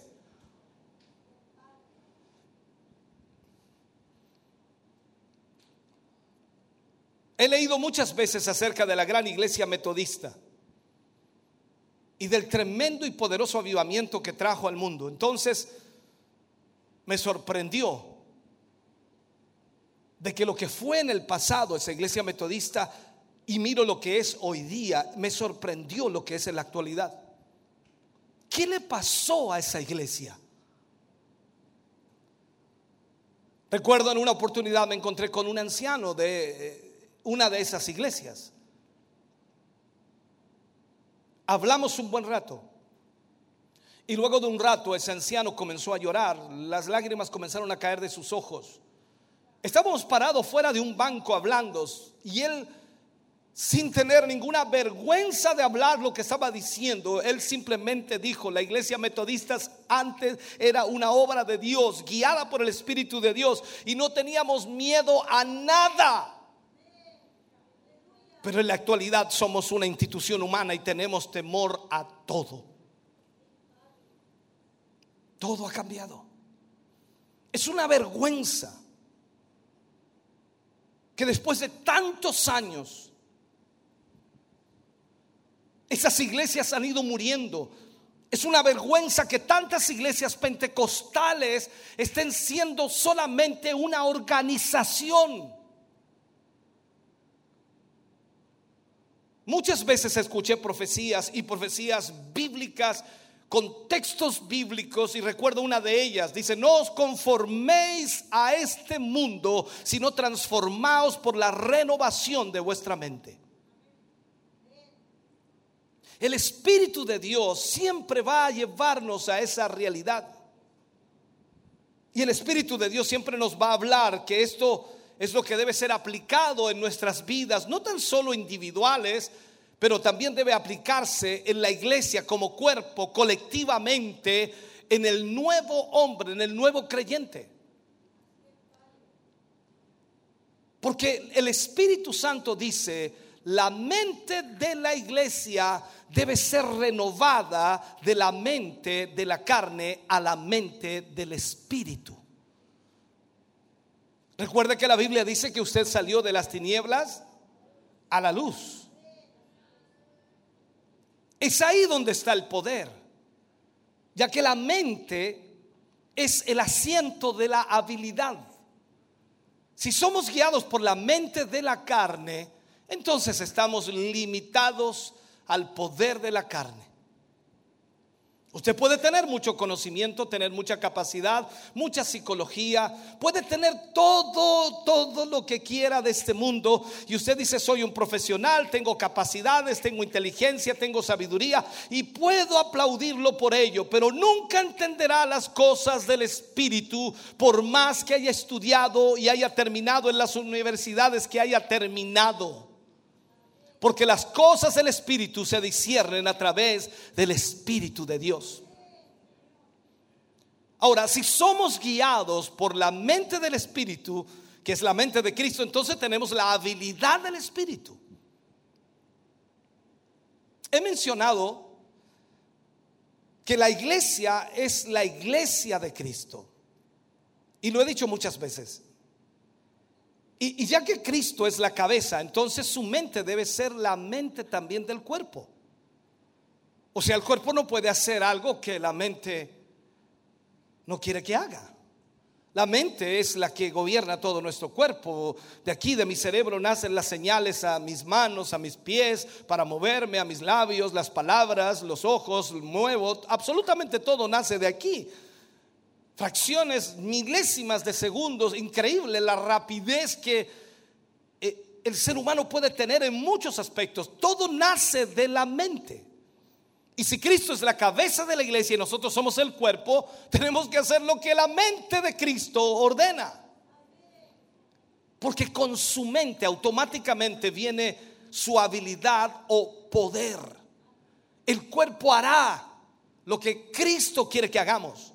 Ahora, Pablo dice, y de alguna manera, en forma sencilla, en Primera de Corintios, Pablo habla, dice que el Espíritu Santo es la mente de Cristo. Ahora, lo que parece, lo que parece que no entendemos es que solo hay dos caminos en que podemos andar. El camino del Espíritu y el camino de la carne. Pablo también aplicó allí y dijo que estos se oponen entre sí. La carne se opone contra el espíritu, el espíritu contra la carne. Hay una lucha, una batalla constante en nuestra vida. Por eso necesitamos constantemente entender esto. Ahora, no hay, no hay un camino en el medio. No hay un término medio en esto. Son solamente dos caminos, o la carne o el espíritu. Solo existen estos dos caminos. Uno guía a la muerte, que es la carne, mientras que el otro guía a Dios, que es el espíritu. El gran escritor de Proverbios habla y dice de esa manera, hay camino que al hombre le parece derecho, pero su fin es camino de muerte. El camino de muerte es el camino de la carne. Hay carne intelectual, pero sigue siendo carne. Y esta es una realidad que no podemos escapar y no es una ofensa, pero tú no puedes entender bajo el estudio que has hecho, entender las cosas espirituales. Las cosas espirituales se han de discernir espiritualmente. Miremos esto. Dios pronunció la sentencia de muerte en el libro de Génesis y nunca ha cambiado esa sentencia. El día que comas de ese árbol, de la ciencia del bien y del mal, de cierto morirás. Esa sentencia nunca ha cambiado. Cuando Adán desobedeció, él violó todos los principios del gobierno de Dios que el Espíritu Santo había implantado en él. Fue echado del paraíso, que era símbolo de la presencia de Dios, el lugar donde habitaba Dios.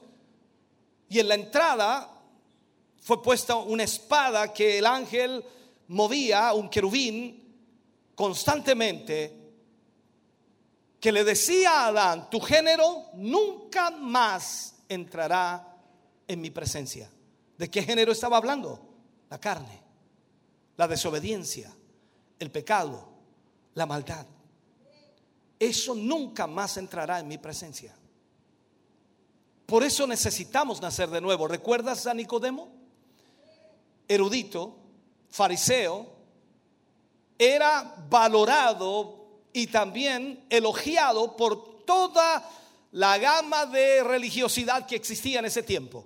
Nicodemo no era cualquier evangélico, por decirlo entre comillas, para este tiempo, o cualquier religioso de este tiempo. Nicodemo era especial. Y cuando fue a hablar con Jesús, Jesús le dice algo. Te es necesario nacer de nuevo. Todo lo que sabes, Nicodemo, todo lo que entiendes, ni siquiera lo sabes ni lo entiendes. Tienes que nacer de nuevo. De agua y de espíritu. Déjame terminar, si puedo terminar con este mensaje.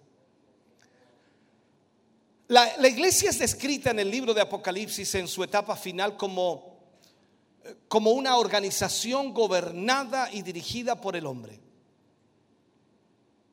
Incluso la muestra cerrando la puerta a Jesús.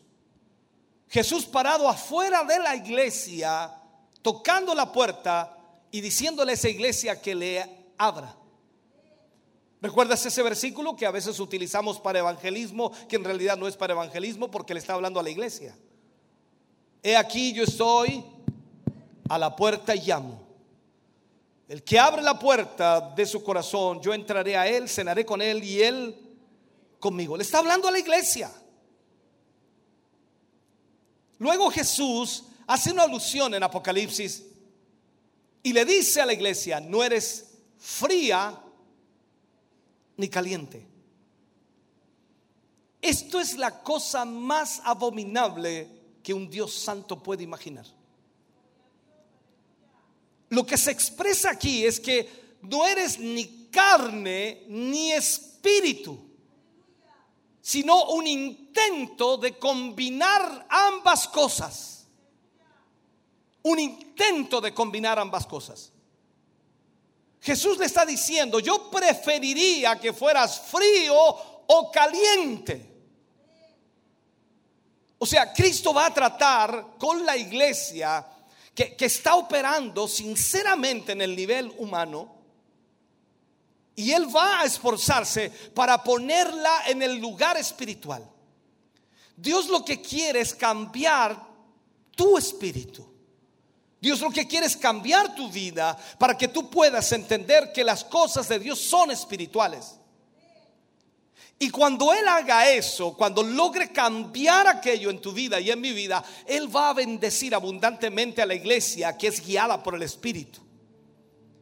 Pero también dice que Él va a vomitar a esa iglesia que ha intentado ser las dos cosas.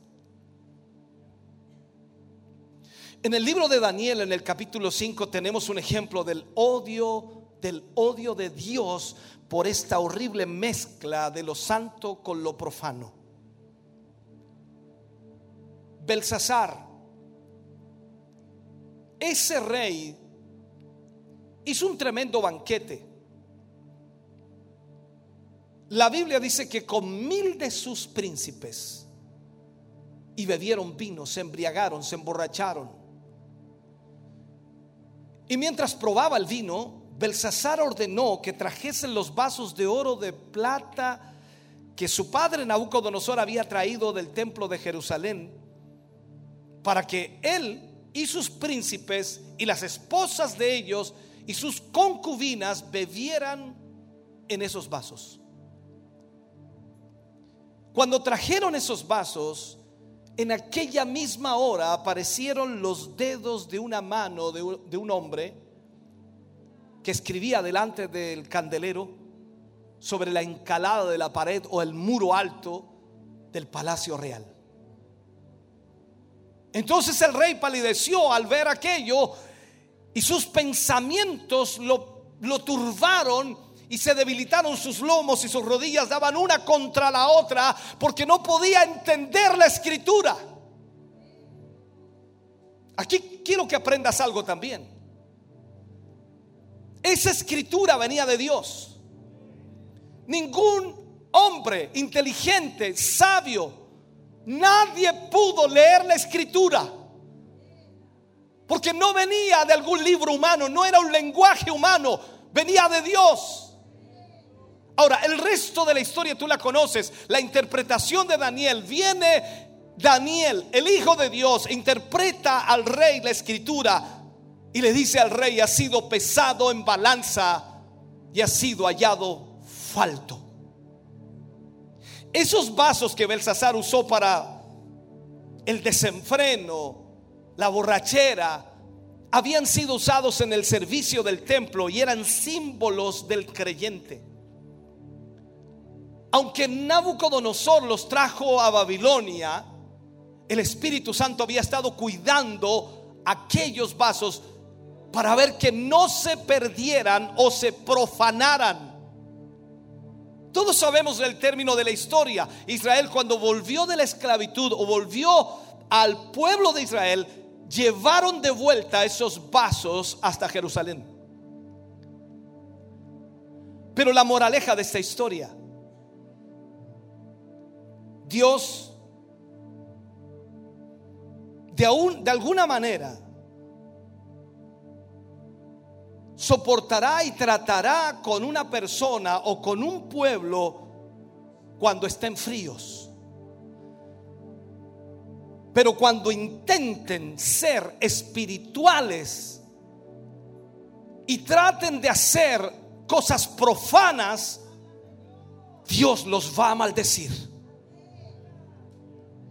Dios puede tratar con una persona de allá afuera que nunca ha conocido el Evangelio y que puede ser el pecador más grande, que puede ser el corrupto más grande, que puede ser el hombre más malvado, la mujer más malvada del mundo. Dios puede soportar y tratará con esa persona. Pero cuando Él vea gente que le conoció, gente que le recibió, gente que le adoró, gente que le exaltó y trate de vivir una vida profana, Dios los va a maldecir. Cuando Belsasar mezcló su vida desenfrenada con los vasos de Dios, la mano de juicio inmediatamente actuó. Tú no puedes tratar de ser evangélico no siéndolo. Tú no puedes tratar de engañar a Dios como Ananías y Zafira, porque el juicio vendrá sobre tu vida. En la actualidad tenemos la misma escena en miles de lugares. Cada domingo la casa de Dios es un lugar de actividad social. Y hay de todo, absolutamente de todo. Y este es un problema que no entendemos.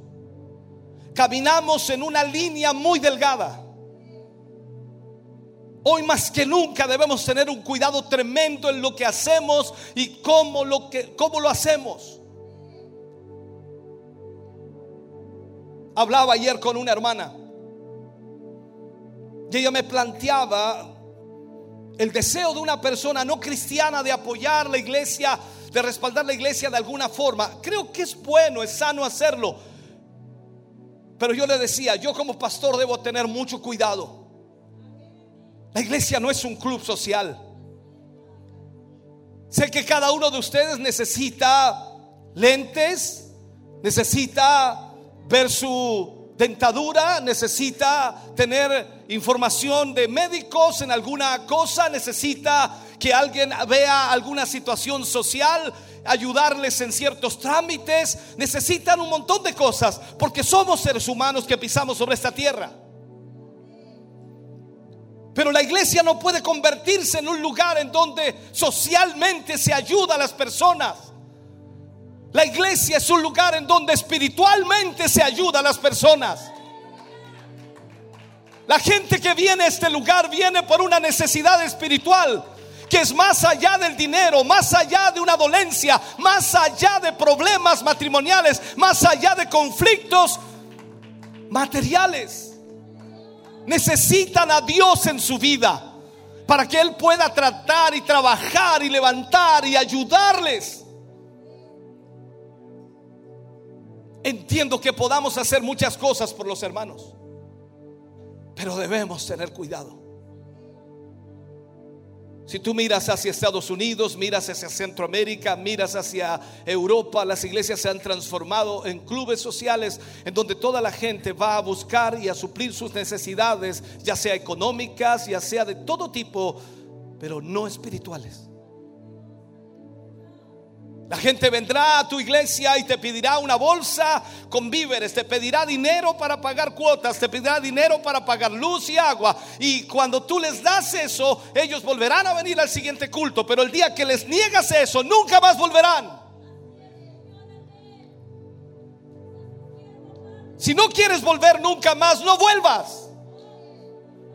Pero aquí te vamos a hablar del Evangelio, te vamos a hablar de que tú necesitas nacer de nuevo para que puedas encontrarte con Cristo y para que el Espíritu de Dios gobierne tu vida. Y Dios te dará sabiduría, te dará inteligencia y te llevará a poder lidiar con tus conflictos y problemas como Él nos ha ayudado también a nosotros.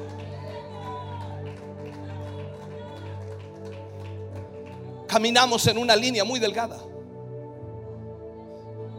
Y en nuestro afán por ayudar a las personas a veces perdemos la noción de lo que es realmente ayudar a las personas. La iglesia es un ente espiritual, no es un ente social. ¿Te ayuda en la sociedad? Sí, una vez que tú te conviertes, una vez que tú eres cambiado y transformado, tú eres útil a esta sociedad. Pero la iglesia no es un ente social, es un ente espiritual. Por eso es que tanta gente hoy se pierde en esta nebulosa y lastimosamente no entiende lo que la iglesia debe hacer en este lugar. Ayúdenos el Señor para que podamos tener cuidado con lo que hacemos y cómo lo hacemos. Porque si queremos hacer caer maná donde no está la nube, no caerá. Si tratamos de sacar agua de la roca y la nube no está allí, no saldrá agua.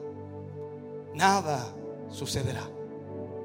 Hoy necesitamos aferrarnos al Señor y confiar en el Espíritu de Dios que nos revelará cuál es la manera y la forma de hacer las cosas que hacemos. La crítica siempre estará presente. Pero lo más importante es estar seguro de que el Espíritu Santo está guiando tu vida. Mientras eso sea así, entonces Dios se glorificará. Y más aún, Dios obrará en forma sobrenatural en todo lo que Él quiere hacer. Ponte de pie, iglesia, por favor. Ponte de pie.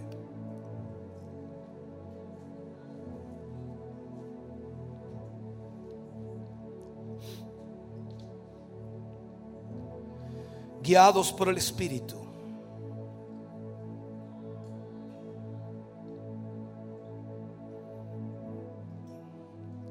Creo que es lo más difícil para el creyente. Porque tendemos a tener nuestra opinión, tendemos a tener nuestro objetivo, nuestras metas, nuestras ideas, nuestros pensamientos. Y siendo honestos, a veces ni siquiera le preguntamos a Dios si debemos o no hacer tal o cual cosa. Debemos volver a ser guiados por el Espíritu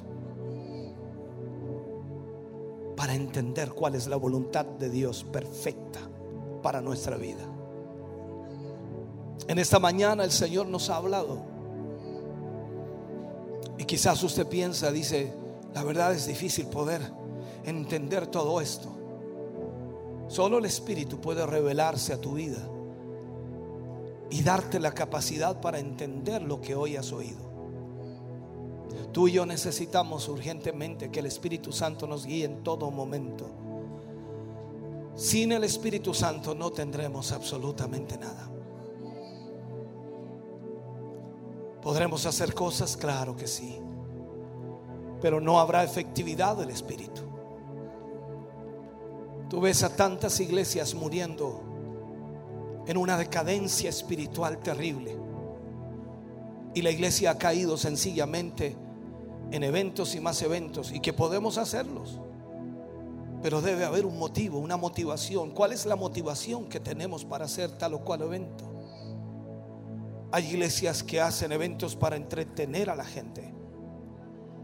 para que la gente se sienta bien, para que se sienta acogida, para que se sienta amada, querida. ¿Sabes? Cuando el Espíritu de Dios está en tu vida, no importa cómo te traten. El Espíritu Santo de Dios te guiará y te llevará adelante.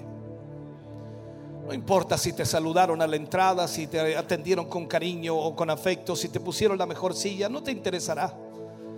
Tú vienes a encontrarte con Dios. Y para ti lo más importante es estar en presencia de Dios. Permíteme orar en esta hora. Padre, en el nombre de Jesús, oramos Señor en este momento, dándote gracias por esta palabra que hemos podido ministrar a tu iglesia, a tu pueblo, a tus hijos.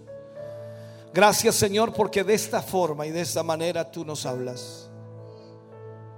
Hemos tenido toda esta serie, Señor, del Espíritu Santo y aún creo quedan mensajes para hablar. Y necesitamos, Señor, que podamos tomar con responsabilidad lo que hoy hemos recibido. Ser cuidadosos. Pedirte a ti, Señor, que nos ayudes. No que respaldes nuestras decisiones, sino que nos digas qué hacer. Enséñanos, Señor, a depender de ti en todo momento. No importa si nos está yendo bien o nos está yendo mal. Enséñanos, Señor, a depender de tu Espíritu. Para que podamos hacer tu voluntad perfecta, Señor, y ver tu gloria. Padre, oro por esta iglesia, oro por tus hijos reunidos aquí, oro por quienes están a través de los medios de comunicación, oro Señor por cada persona que ha tenido la oportunidad de oír este mensaje, y no tan solo en directo, sino también aquellos que lo escucharán en días posteriores, Señor. Oro por cada uno de ellos.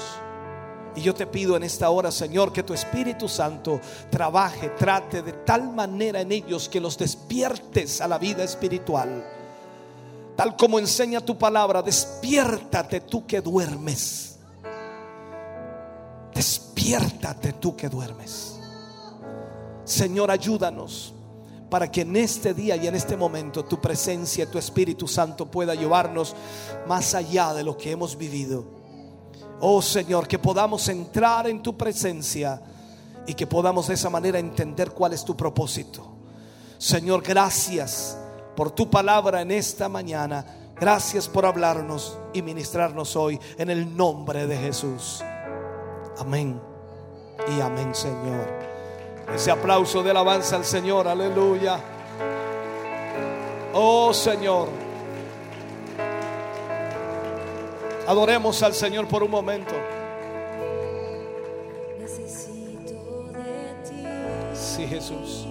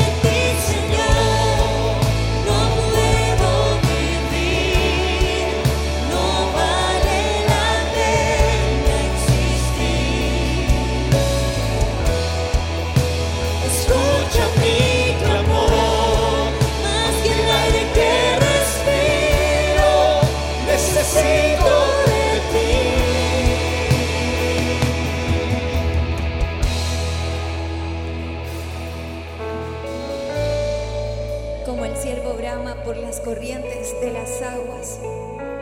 Así clama por ti, oh Dios, el alma mía. Mi alma tiene sed de ti,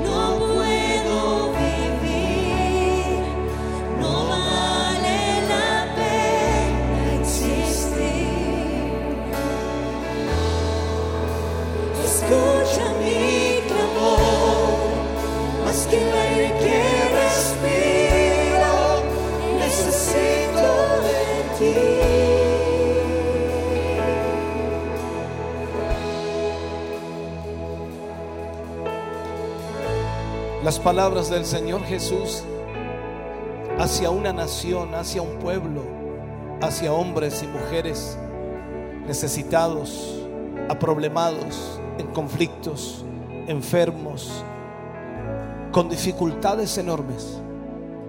Jesús los mira y les dice, venid a mí, todos los que estéis cargados y trabajados, que yo os haré descansar. Cuando miraba a las multitudes y las veía como ovejas sin pastor, y veía que estaban desorientadas, solo él sabía que el Espíritu Santo podría dirigir y guiar la vida del hombre y de la mujer. Y en una de las fiestas, en el último día de la gran fiesta, él se puso en pie, alzó la voz y dijo, el que tenga sed, venga a mí y beba. Pues como dice la escritura, de su interior correrán ríos de agua viva. En esta hora no puedes irte a casa sin la ayuda del Espíritu. No puedes irte a casa sin permitirle al Espíritu Santo tratar con tu corazón y con tu mente. Algo debe ocurrir en ti. Y no es algo que la iglesia pueda hacer, no es algo que yo pueda hacer, es algo que solo el Espíritu Santo puede hacer en tu vida.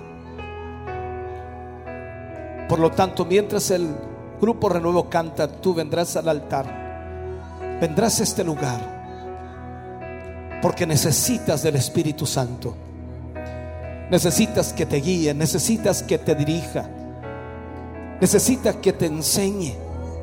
Necesitas que pueda Él realmente cambiar todo tu ser. Solo el Espíritu Santo de Dios puede hacer un cambio, una transformación, una regeneración. Jesús le dijo a Nicodemo, te es necesario nacer de nuevo. Debes nacer de agua y de espíritu. Ven en esta hora, acércate al altar. Permítele al Espíritu Santo que trate contigo hoy. Oh bendito Dios. Oh sí, Señor.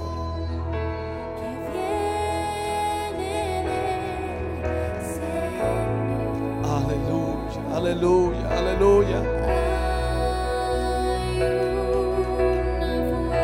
Sí, Señor Jesús, sí.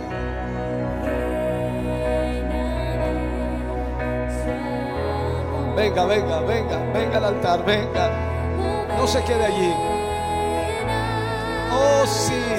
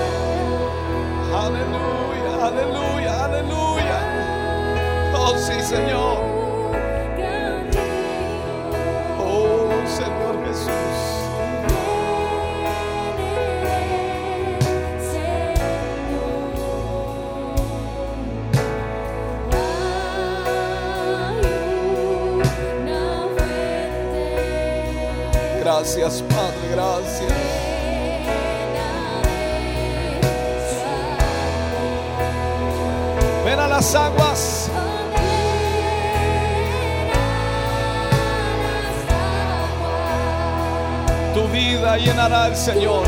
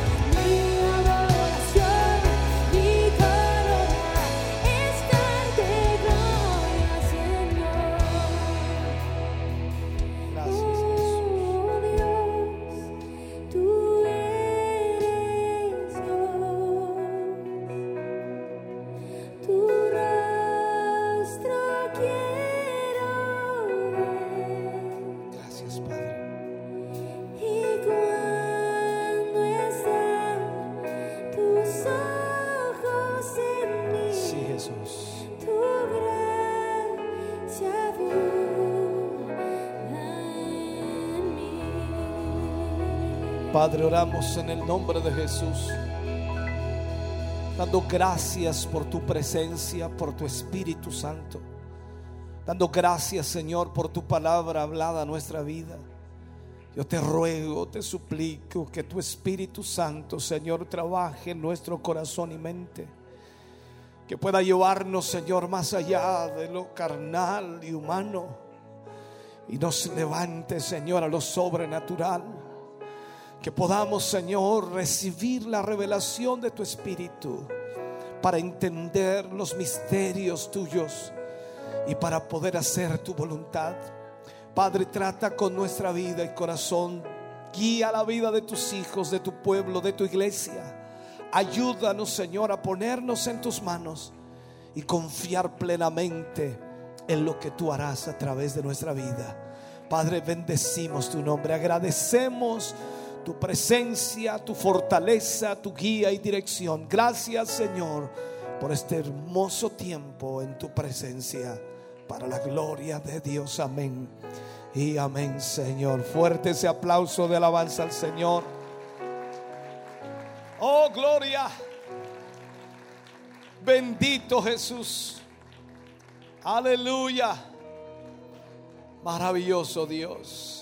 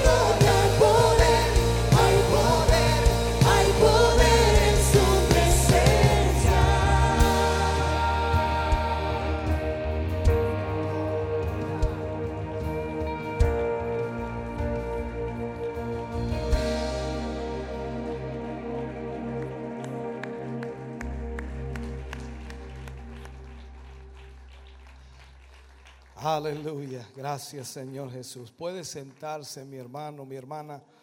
Dios le bendiga. Damos gracias al Señor.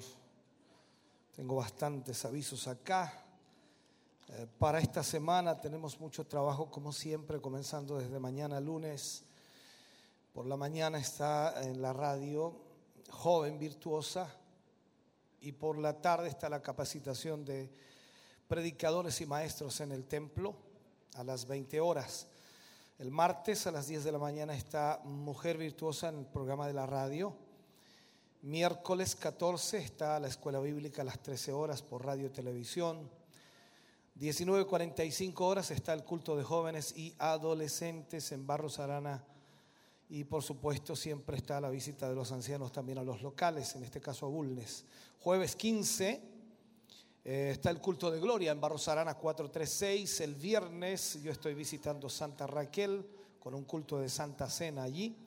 El sábado 17 tenemos el culto de gracia aquí en el templo corporativo y también los ancianos están visitando Quinquegua. Domingo 18, 11 eh, de la mañana, culto de celebración aquí en el templo corporativo. Eso es lo que es esta semana. Algunas fechas a futuro que tenemos ya programadas, por supuesto, y siempre importante recordarlas. El día 20 mm, de septiembre, martes 20, tenemos nuestro culto de varones. Vamos a tener el último tema de lo que es la serie Un esposo integral, el último tema. Y esperamos que usted pueda asistir. Esto es el martes 20 de septiembre. 20 horas es el encuentro allí en Barros Arana 436. Jueves 22 está la visita de nuestro pastor Leonel González, estará ministrando aquí en el templo corporativo. Con la ayuda del Señor estaremos todos juntos acá para recibir una palabra de Dios. El sábado 24 de septiembre tenemos el Congreso Bíblico aquí en el templo corporativo desde las 14 horas en adelante, iniciando con cuatro temas, cerrando el último en el culto de la noche que es a las 7 de la tarde. Por lo tanto, si usted desea venir, inscríbase. Hay un computador preparado ahí en la entrada para que usted pueda inscribirse y pueda de esa manera tomar parte también en este hermoso congreso bíblico. Jueves 22 está la visita, eh, dije yo, Pastor Leonel, ¿cierto? Sí. Jueves 22. Ya, el jueves 29, me salto ahí del 24 al 29. Jueves 29 está el pastor Carlos Martínez con nosotros desde Osorno para ministrar aquí en el templo corporativo. En octubre tenemos ya programado, por supuesto, lo que es nuestro aniversario 20, 21, 22 y 23 de octubre, que serían las fechas que tenemos programadas para cuatro días de mucha bendición. El eh, segundo día, en forma especial, es Noche de Milagros, día viernes, y esperamos que usted también pueda invitar a alguien que no conoce al Señor. Y luego el otro evento que está programado es el 31 de octubre, lunes 31 de octubre, que es el Día de las Iglesias Evangélicas y que vamos a estar, por supuesto, celebrándolo aquí en el Templo Corporativo. Lunes 31 de octubre. Vamos a estar orando por todas las peticiones que tenemos hoy día, bastantes peticiones. Ya al retirarnos vamos a presentar estas peticiones en la oración final.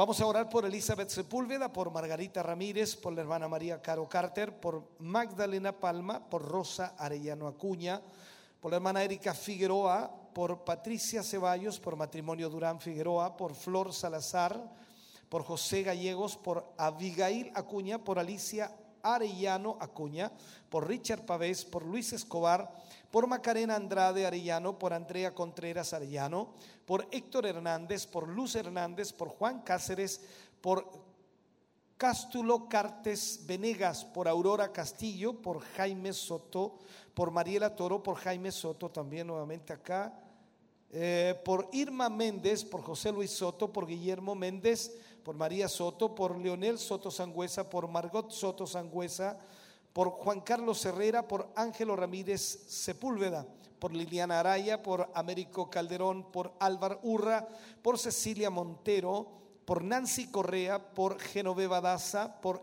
Eric Reyes Galdames, por Bernardo Troncoso, por Benjamín Muñoz, por Janet San Martín, por familia Alarcón Durán, por Alexia Vergara, por Nicole Durán y por la familia Durán Zapata.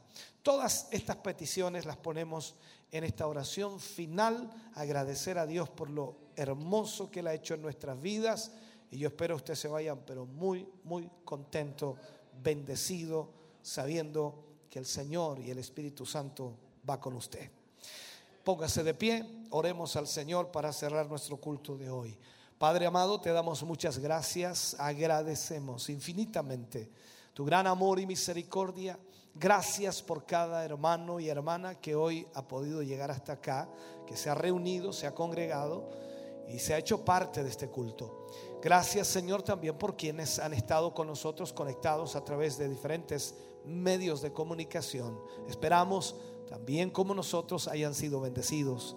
Señor, al orar en esta hora presentamos ante ti todas estas peticiones que hemos leído, Señor y esperamos que tu mano obre, que tu mano pueda ser extendida sobre cada vida, hogar y familia representada. Toma, Señor, el control y dominio de cada uno de ellos y bendíceles, obra, sana, restaura en el nombre de Jesús. Gracias por ello. Ahora, Señor, al retirarnos a nuestros hogares, te pedimos tu bendición. Pedimos que nos guíes, nos ayudes, nos protejas y traigas tu bendición constante sobre nuestra vida para la gloria de Dios. Amén y amén, Señor. Fuerte ese aplauso de alabanza al Señor.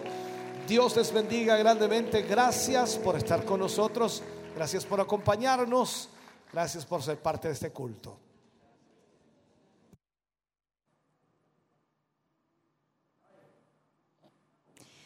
En hermoso culto de celebración hemos estado viviendo acá en el templo corporativo un hermoso mensaje que sin duda ha bendecido nuestra vida y creemos también que a cada uno de ustedes que han estado en la sintonía, eh, Dios les ha hablado y ese Espíritu Santo también ha fluido a través de estos medios de comunicación.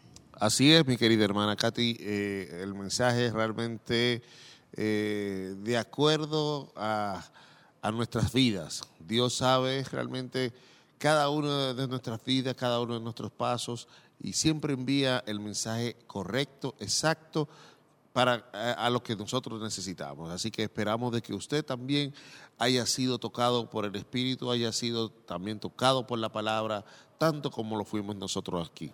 Así es, una palabra que nos recuerda que debemos dejar que nuestra, nuestra vida sea guiada por eh, Dios, por su Espíritu Santo, que Él pueda tomar las decisiones, que Él pueda encaminar nuestra vida eh, y podamos nosotros también ser obedientes ahí a todo lo que Dios nos va enseñando. Así que esperamos que ustedes hayan escuchado y no tan solo escuchado, como siempre les, les mencionamos, sino que, que de ahí atesorada en nuestro corazón y podamos ponerla en práctica para que así la bendición de Dios también esté sobre nuestras vidas. Es así, es así. Mi querida hermana, quiero saludar, eh, no queremos irnos sin, sin, saludar a todos nuestros hermanos que estuvieron por las redes, por el por YouTube. Tenemos nuestra hermana Teresa del Carmen que nos saluda, nuestra hermana Valerie Rubilar San Martín también nos, nos, envía muchas bendiciones, nuestro hermano David Parra también bendiciones y nuestra hermana Julia Eduarda Sandoval no, también nos envía sus bendiciones. Asimismo, en, el, Facebook tenemos eh, eh, muchísimos saludos. Nuestra hermana Rosa Muñoz, Verónica Villablanca, eh, Irma Romero, Isabel Álvarez, también Ani Alcón también nos saluda, Verónica Villablanca nuevamente, Lucy Esther Mardones también nos saluda, Daniela Calderón, Nelson Fuentes, eh, Jonathan Esteban Briones también nos saluda. Nelson Fuentes nuevamente, José Palma, Elvira Campos y Iván Burgos. Todos estos hermanos estuvieron ahí pendientes a la transmisión.